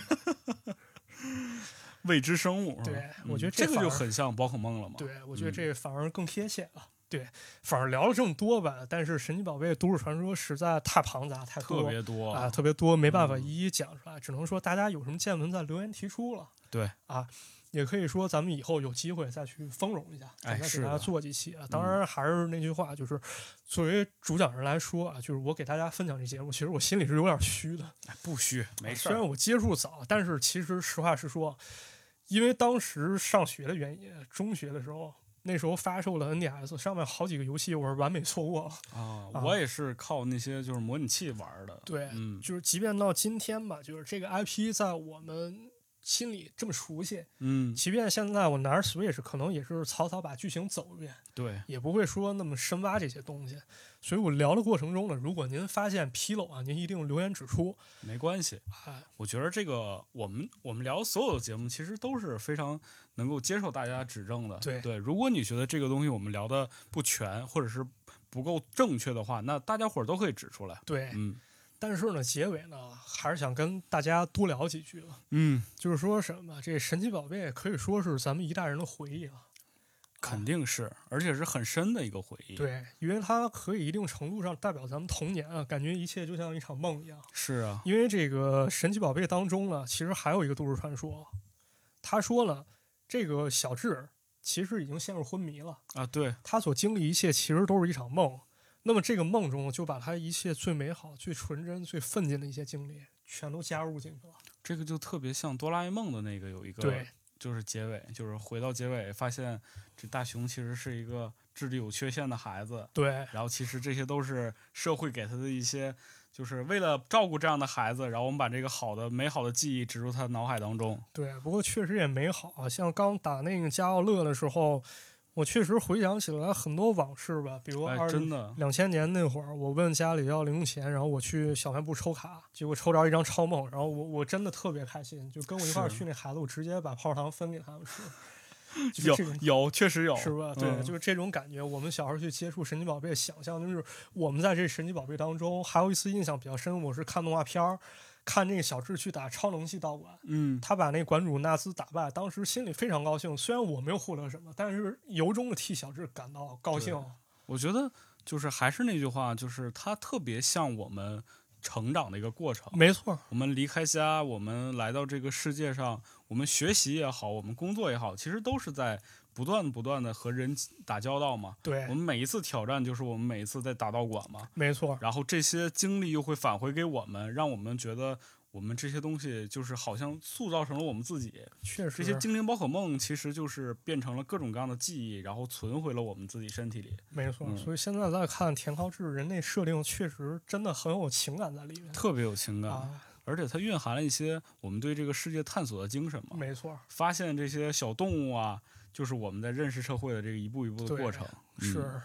所以最后还是回归到那话题吧，就这一切都像一场梦一样，咱不敢说这场梦永远不会醒啊，因为咱还得干别的事儿，对，当然这个梦是宝可梦，我觉对得也可以做宝了，可梦嘛。 对，总之还是希望如果有机会，这场这场梦咱还能多做几次。真的。哎，啊之前就是有一个人说了，说你最想就是找回哪种感觉？我当时就说，我就是我最想找回的就是我所有的这些美好的作品，动画也好，漫画也好，就是我不记得他们的时候那个感觉，啊，我可以重新再看一次对，我可以重新经历一次，那个感觉是最好的。对，嗯，可以。这期其实也聊这么多，就是做这期节目，其实也是一直以来我挺想做一节目。对，我觉啊得不止一期吧，以后肯定还会继续的。对，嗯，我这期节目也献给各位朋友吧，献给那些多年之前在小卖部抽卡的你，也献给我们自己也。献给我们自己，对我们嗯童年相当也是一个回顾吧。是的哎，嗯，那这期节目就先到这里就了到这里啊。了最后我们可以说一下，就是我们近期的话，可能有计划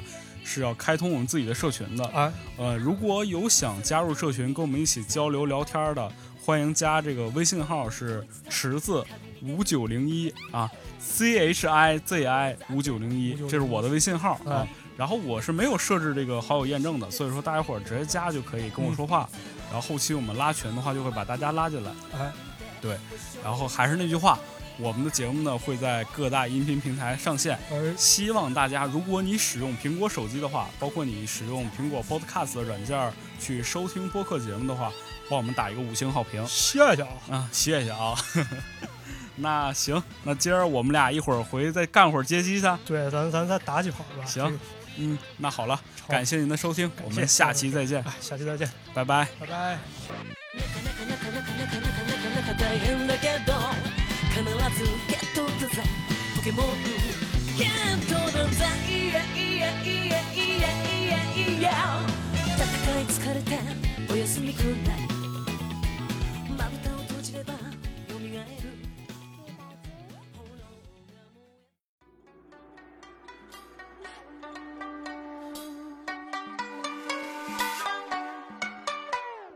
こんにちはトキオこんにちはトキオこんにちはトキオ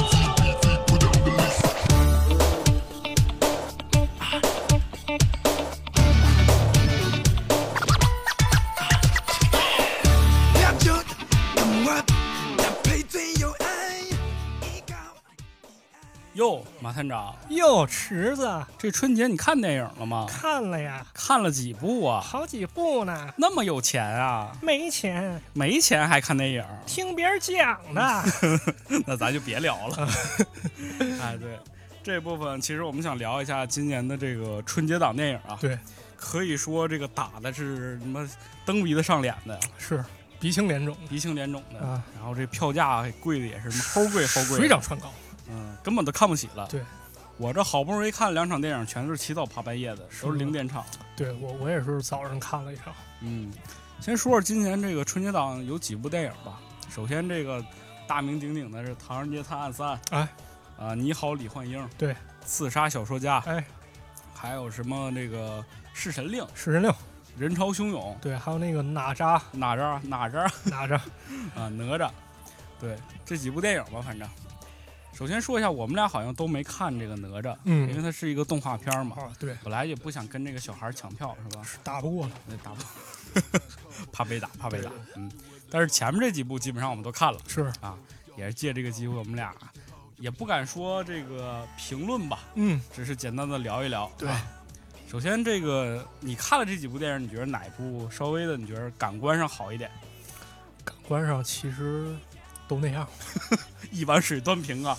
不是我，我其实不是一个特别爱评价电影优劣的一个啊人，，我也不是。啊，嗯我比较爱分析一下，就是从能从这个电影里面看到些什么，因为毕竟我水平有限嘛，我去评价一个电影可能太过主观那是对，咱们也不干那事儿啊。啊，毕竟打分儿什么这都不是咱们强项。那倒是，那咱就一个一个来。来，首先咱说咱看的啊，嗯这个《唐人街探案三》。嗯，首先我是唐人街算是粉丝吧，因为我还挺期待的，确实我是看了第二部以后，感觉还挺喜欢。啊，因为我是从第一部开始看的嘛，嗯然后并且在看三之前啊，我还偷偷摸摸的去回顾了一下一和二啊，啊，觉得说这个梗啊，包包括里边拍摄这个细节还挺多的，嗯，一直在问这个 Q 是谁嘛，是不是？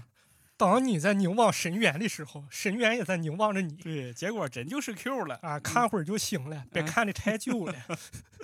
对，首先这个《唐探三》今年这个争议很大呀，对因为它有前两部这个基础，说实话人缘还挺好的，是，并且这个陈思诚嘛，是吧，一直跟这个两个人合作也是有保证的。嗯，但确确实实，这个《唐探三》今年受到这个非议，也是因为它改变了一些策略造成的。对，对我首先看到就是觉得它好像更加商业化了，嗯，而且他想把他自己的这个宇宙体系做成，然后做大。对，所以说他砍掉了很多我认为他们觉得这个有门槛的东西，就全都拿掉了，啊，对，反倒是想把这个电影拍得越来越热热闹闹，越来越这个戏剧化。对，嗯，其实里边儿其实给我最深刻印象的还是那几场街头戏吧，就是那个人呐、特别的多，嗯，我就感觉我那天看也是凌晨，就感觉这个屋人乌泱乌泱的，我觉得我看了是不是人潮汹涌 啊？ 就是全是人。哦对对，但最后其实想起来那几首日本歌，给我印象还挺深刻的。草帽哥，嗯，对，这首这首歌马探长了解吗？这个也是后来了解，其实说来也挺巧的，因为那时候不是研究过日本遗孤问题嘛，嗯，然后顺便了解到了一个电影叫《人性之证明》，然后就下来电影叫《人证》，但这电影我还没看，但是其实还挺有意思的。对，这应该是咱们爸爸妈妈那个对父年母代特别流行的一部电影。对，你看我下这电影其实还是中文配音。啊，对，我觉得这其实很值得去看一看啊。这是个的东西其实相对于电影附赠给咱们一个延伸啊，即便它没拍出来，但是咱们可以去了解一下。对，而且同时它其实这个整个《唐探》中间这个主线故事，包括这个本格推理的这个故事，就是一个战争遗孤的这个故事嘛，对，也是是吧？当然这个我们就不深聊了，没啊错儿，肯定很多人，我觉得肯定有很多人像我一样，就是觉得这个电影票特别贵，希望能够等到这个春节档这几天过去之后，找一空把这电影看了对。所以说，我们就不去过多的剧透啊。哎，嗯，我觉得还是至少在这个商业化的这个这一步上，《唐探》确实是引领了一个巨大的潮流吧。确实，它在这个商业化的这个整体的这个中国电影市场上来讲，它确实是迈出了一大步。嗯，它有这个宇宙系列，虽然说是模仿了漫威，但是我觉得它既然能够走出这一步，还是有挺大挑战的嘛。没错儿，虽然这部口碑现在确实不怎么地，没错儿，但我觉得也不至于那么低啊。就某些伴儿是吧？这个打分儿，我觉得这个情绪化特别严重。嗯，可可能是吧。毕竟，其实我个人觉得也能理解，毕竟你要降维打击嘛，你要拍电影，首先第一考虑的可能就是票房嘛。对，我觉得就是我印象很深刻，就比如说我回到东北。我们家那个三四线小城市，嗯，大伙儿看这个看电影的那个热情啊，基本上都集中在豆瓣儿那个评分儿五分儿以下那些 电影上，你知道吧？也是因为我确实想到一个问题啊，就是咱们在这儿讨论这电影有什么缺陷，有哪些东西没有展现好，这些问题是不是只是咱们的一个需求？过于主观了，而且我们的视野比较狭窄，嗯，不能那么的以偏概全。对，所以说这个电影好坏呢，留给大家自己去看完之后再做评判，是吧？嗯对？没错，毕竟这个看电影嘛，口味是一个很主观的事儿，你觉得好那就是好，觉得不好就是不好。对。那其实聊到这儿，我觉得也可以再说一下第二部电影，就是这个《你好，李焕英》嘛你。好，李焕英，对，哎因为相反相比之下嘛，这部电影就可以说是这个异军突起嘛，没错，瞬间就因为口碑的问题，在票房上就超越了《唐探三》。对对，现在这个票房也是破了三十多亿了，是非常厉害。对，而且贾玲本身她是一个电影是处女作吧，嗯，首次当导演，首次当主演，然后进入这个电影当中，也算是在春节档杀出了一匹黑马吧，非常厉害。可以这么说，嗯，而且现在来讲口碑很好，嗯，所有人都在夸。啊、对，对，但我觉得就是说，很大程度很大程度上，它的这个口碑好是来源于《唐探三》的口碑不好。就大家伙儿可能把这个春节高高兴兴看电影这件事儿的情感寄托，从这儿摘出去，放到了另外一个身上。对，因为嗯前两天咱不是聊嘛，这个春节档电影其实现在可能变成一个春晚的替代了。哎，对，对，你在春晚上看不到你喜欢的赵本山，就是尤其是过年大家都爱看点热闹的、轻松是是愉快的啊。那么这个电影其实就变成一个比较好的补充，咱大家去看个电影乐呵乐呵。对，尤其是这个本身这一部电影也是从小品改编过来的。对，对，当年我看那个小品前儿还确实挺感动的啊。虽然就是有一些非议说它是有一些抄袭啊，或者说是从韩国来的这个梗，但是后来也都辟谣了嘛。嗯，所以说就是贾玲这部电影确实是是在春节档获得了成功的。对，而且它里边儿其实是有一些情怀，是确确实实打动你了。对，嗯，不知道马探长看的时候哭没哭啊？我看的时候没哭，但我媳妇儿确实哭，然后还给她妈妈买了电影票。哎呦，对，我觉得其实对于这种情况来说，其实也挺不容易的吧。对，确实，而且也是因为这部电影吧，我昨天刚看新闻，就是这个沈腾嗯，啊，我们这个军艺校草， 对，已经是因为这部电影得到了现在全中国票房第一的这个男演员，啊，非王常的厉害男人啊，超越了黄渤，啊超越了这个王宝强。嗯，可以说已经是位居全中国第一了。对对，反正热热闹闹的电影，大家反正还是喜欢的吧，对，对吧？毕竟这个沈腾一出，是有的人都说嘛，沈腾是长在我笑点上的男人，是。啊确实是有意思。对，嗯其实挺好。就是前段时间看这《金牌喜剧班》啊，当然我对这个节目不不很感兴趣，其实就冲陈佩斯老师去。啊，人提到一个说法，啊就是说这个喜剧演员对于观众的一种规训。嗯，你达到这种层次之后，你对这些东西都玩透了，那么观众看到这时候该笑人就得笑。哎，对，对，尤其是像沈腾啊，还有贾玲他们的舞台经验可以说比较丰富吧。确实，啊，对于这种比较流程化的编排，可能人确实有自己高明的地方。嗯，当然，大家喜不喜欢，这也是见仁见智了。对，反正李焕英这电影现在确实是非常火爆啊，嗯而且票房还在涨，我估计能够过四十亿，咱拭目以待吧，拭看目以看待吧。对，嗯，反正说完热热闹闹了，就得说一部这个相比之下不那么热闹的电影，嗯而且我觉得这个电影上映有点吃亏的这么一部电影，啊就是这个《刺杀小说家》。啊，刺杀小说家嗯，改编自这个我们东北文这个文文坛文坛的一部巨匠啊，啊，双雪涛。对，是吧双雪涛老师，对这部电影其实是主演是这也是我很喜欢的，叫这个雷佳音嘛，嗯大头。嗯嗯，本身我是对这部电影是有所期待的，因为双雪涛这个人，就是他本身他的那种东北的那种情怀，我觉得他写的文字里边儿透露的非常明显。对，包括他去就是展现的这个东西是由这个金牌特效可以说是《嗯流浪地球》对这个特效组去做的这个特效，场面挺大的，其实看起来也挺震撼的。对，但就是有一点，我觉得他特吃亏，就是他不是一个热热闹闹的电影，确实是，相比之下有点苦情。嗯还有点儿就是没说干净，或者是没敢说的一些内涵在里边儿。是所以说，有的人让人就是琢磨不透，可能。对然后再加上这个特效，哐哐哐一顿轰，就那大人儿哐哐一顿打，对，打的我脑瓜子嗡嗡你的。玩人王了是吧？对，哎，对他们特别喜欢，就是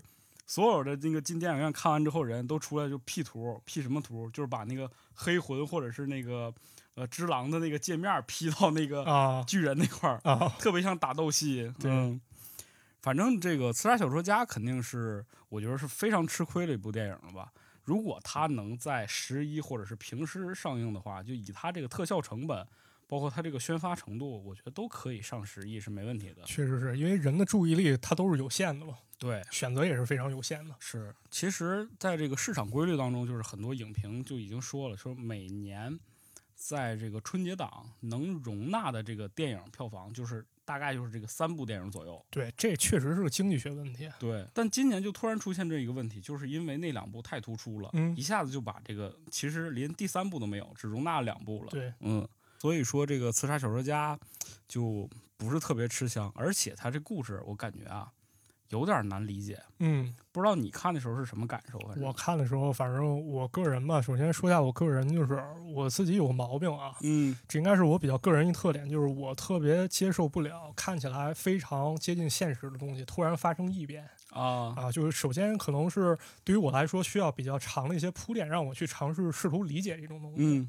对，反正我个人看的时候就感觉有点接受无能。对，因为它本身就是现实和那个虚拟交织在一块儿，对，然后它这个故事穿插度也非常高，嗯，然后是相互映衬嘛，它本身就是讲了一个就是小说影响现实世界的嘛，是，但其实你感觉到好像又没有那么大的影响，嗯，就它在其中的表现程度又没有那么高，是，但是它的这个主线的剧情全靠这个小说影响世界来一步一步往下推进，所以说我们看的时候就感觉特别累，嗯，而且它里边有些设定就很奇怪，比如说那个雷佳音，他这个人就是特异功能是撇球撇得特别准，对，然后力道特别强， 啊，你看的时候你就感觉怎么怎么这这啥呀？这钻石王牌吗？ 是，但呃但值得好好体会一下。体会一下还是可以的，对，因为它里边其实有一些对于这个大公司嗯，垄断企业的一些隐喻吧，没错，包括这个雷佳音本身他是丢了孩子嘛，嗯，是吧？这个也是体会了一些社会的一些观察，对，嗯，在里边儿。对，我觉得这个电影也是值得大家看一看吧。嗯至少如果你不像马探长这样对这个特效特别的排斥是吧特别排斥适应不了。对，还是可以看一看的。嗯，嗯，毕竟制作还是挺精良的。，对，而且那个他拍的那个重庆那个感觉特别好，因为嗯正好我去年就是去了一趟重庆，玩了一趟，，对，哎，那个重庆感我一下就回来了，就是那个楼啊，楼与楼之间那个错交错感，包括那个向上的楼梯那个感觉特别好。对，对，大家伙儿可以看一下。可以可以嗯看看下一部电影是这个《人潮汹涌》 《人潮汹涌》，人潮汹涌，哎呦我天哪，还可以吧？挺好笑因为这部电影我觉得确实相比前三部，你感觉压力小很多，嗯，因为它没有那么大场面，也对没有那么大投资，是，是一部这个剧情片儿，嗯，而且是一部这个黑色加喜剧这个搭档。是，而且这个饶晓志这部导演，这个导演他本身之前拍的就是《无名之辈》，嗯，就是这种类型的，他本身就是这种黑色幽默在里边儿，对，然后还会有一些这个人物的苦情戏在里边儿，没错，本身就是一个比较讨巧的一个电影电影类型吧。对，但我觉得这部电影可能是他有点儿想表达的东西太多了，比如说里边儿我们看到了很多其他电影的梗嘛，对，演员交错在里边儿。嗯，但后期就感觉这个节奏有点乱了，对，确实是这块儿嗯是我个人看的时候是感觉有点累了。对，有点累了，就后面就感觉有点，哎，这个东西太多了，就在这儿。对，嗯，而且其实这个肖央这个人，就是我们俩 特，我们俩看完电影就觉得肖央这个人，嗯，挺逗的挺逗的，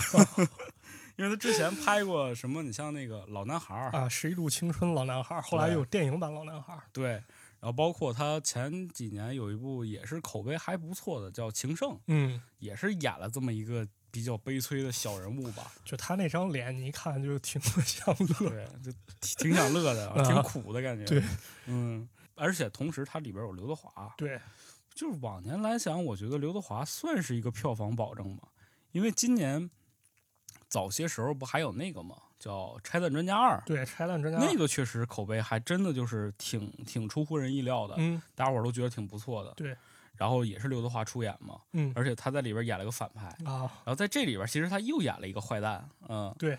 我觉得好像就是刘德华这两年是不是也在 尝试着，就是演一些他自己平时不太想接的角色？嗯有可能，我毕竟这么大岁数了，是吧啊对？啊该该玩的还玩一玩。但不得不说，这么大岁数了还是很帅的，那倒是，那嗯是确。实挺帅的。我操，反正怎么这张脸没长我脸上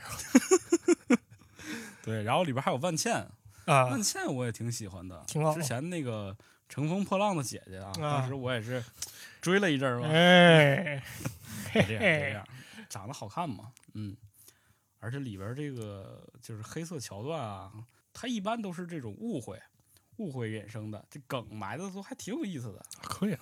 嗯，这个片儿我觉得适合一个就是大家伙儿如果真的看看累了那前面那几个大票房电影是吧，争争抢抢的，你就倒不如你就买一个这个逗乐儿，解闷儿逗乐儿，坐那儿歇一会儿对看一 看，啊，嗯，春节档应该是最没压力的一部电影，是，但我还是希望它能挣点钱。那肯定是嗯挣点钱还是好事儿。对对，然后再有，其实就是这个有一部非常牛逼的电影啊，哦，这个上一部拍这个题材的人现在已经被封杀了吧？哪哪个电影？ 《弑神令》啊，弑神令是吧？啊， 对，之前那不有个阴阳师吗？是《弑神令》，对，这我去看了，这我看了，因为可能我对日本妖怪什么比较感兴趣啊啊，啊，但是比较有意思一点，它可能是把这故事设定啊放到咱中国国内了。哦，就是改编了。对，当然我对电影怎么评价，这就别聊了，那就懂了，呃，没没什么好聊的，嗯那就但懂了。对，但有个点挺有意思吧，就是关于一些妖怪搬到中国出现一些不适应的情况，比如说有种日本妖怪吧，叫莲幼，电影里是三个跟耗子似的东西，那本身它不也是耗子吗？它是传说是日本假新月地区的一种妖怪，这玩意儿以旋风的姿态出现，嗯，然后呢，像用像镰刀一样锐利的爪子袭击别人。然后这个连用了一共有三只妖怪构成，第一只妖怪把人绊倒，第二只用刀划开人的皮肤，第三只呢直接给人敷药。哦，也就是说，你被干了以后，你可能都不知道， 你以为摔一跤，就这么一种妖怪。那这电影里怎么改的？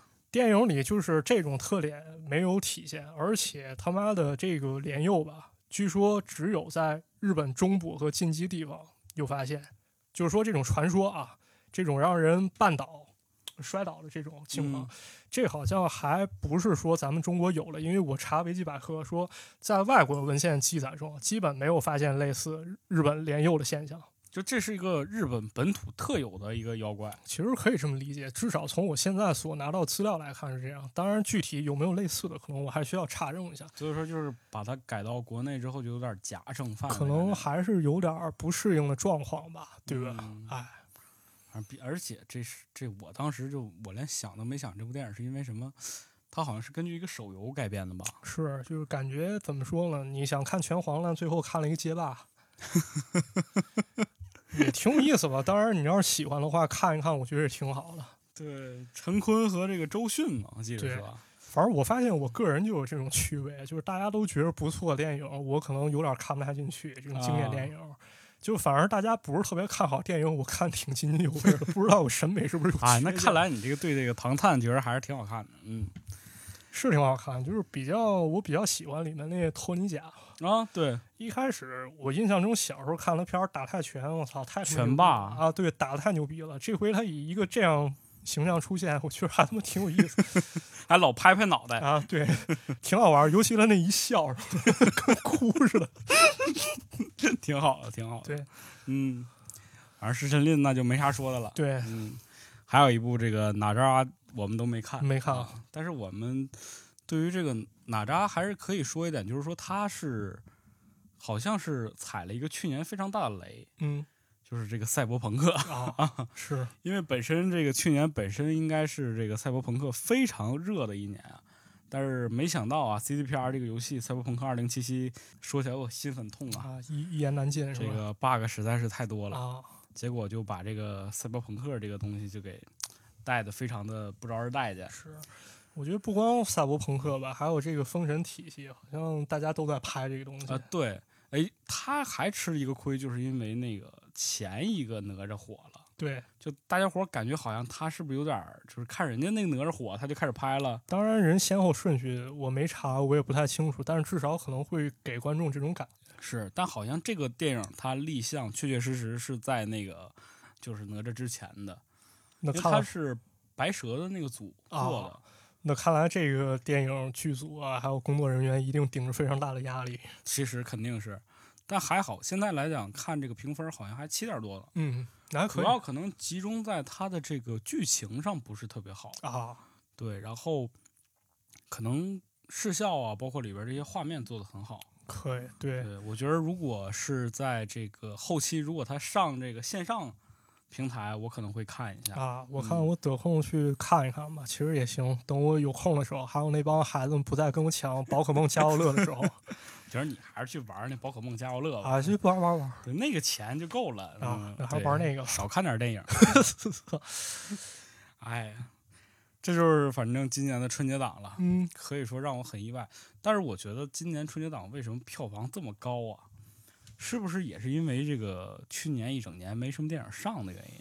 可能是吧，因为毕竟贺岁片儿它其实说是新概念，但是从九零年代开始啊、到现在，可能已经形成一种习惯了吧。对，因为一开始电影真的是一种生活方式，到现在它可能成为一种娱乐消遣的方式。对对对对，大家可能能有习惯，确实去看几个电影吧，因为你要是不看的话，可能你确实会失确去实春一节些也没啥干的。 对，而且你跟朋友你也没得聊。哦，对，确实这是个好的谈资嘛。对，因为嗯大家其实可能都爱聊一聊这电影好看，好看在哪儿，不好看我不满意在哪儿。对，你要这时候你插不上话，其实是很很尴尬的事情。嗯，反正还是希望中国电影能好吧。 那肯定对，因为去年确实经历了一个寒潮吧，可以说这个低潮期延续了很长时间，直到这个八百上映是吧？，对确实是，哎，很不容易吧？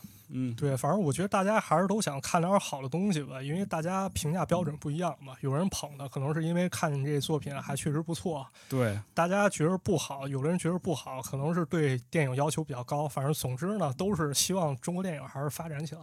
但咱是电影这个行业就是你要先挣到钱嘛，那肯定是肯定要有一部分人挣钱，然后有一部分人把这个事儿干好了。我们当然希望挣钱的挣钱的人也能把电影拍好，不忘初心，对吧嗯方得始终。好好好，所以说期期待《唐探四》。期待期待，期待我唐确探四嗯确实挺期待。这回虽然说反响吧，口碑有点问题，但是里面确实还埋了一些伏笔。哎，对就，不管怎么说，我还是想去看一看。 对，期待咱们中国的这个电影宇宙是吧？嗯能够建立起来。是，嗯，那行了，那这就是我们对今年春节档这几部电影的一个小小的看法。小小啊看法吧，也小小说不的上影评，影评这东西门槛太高，对，来不 了。咱们来不了，那对，哎，挨骂事儿让别人干去啊， 不是我聊这个的时候我都紧张了啊！你紧？张啥呀你？知道是不是？就是医疗看法这事儿吧，你知道，你你的看法在别人的看法那儿，你这玩意儿就解读空间很大了，就成了一种新的看法。对吧？尤其你当着大家面儿去说这东西，那是没没事儿，自己琢磨去吧啊。不俗，哎呀，咱不是不怂，你知道吧？反正他们也见不着咱俩，哎不能顺着网线砍过我来。说万万一这样啊，你说在街上给你蒙上头打一顿，这刺杀马探长你吃了，哎呀，那就让这个人潮汹涌一点吧。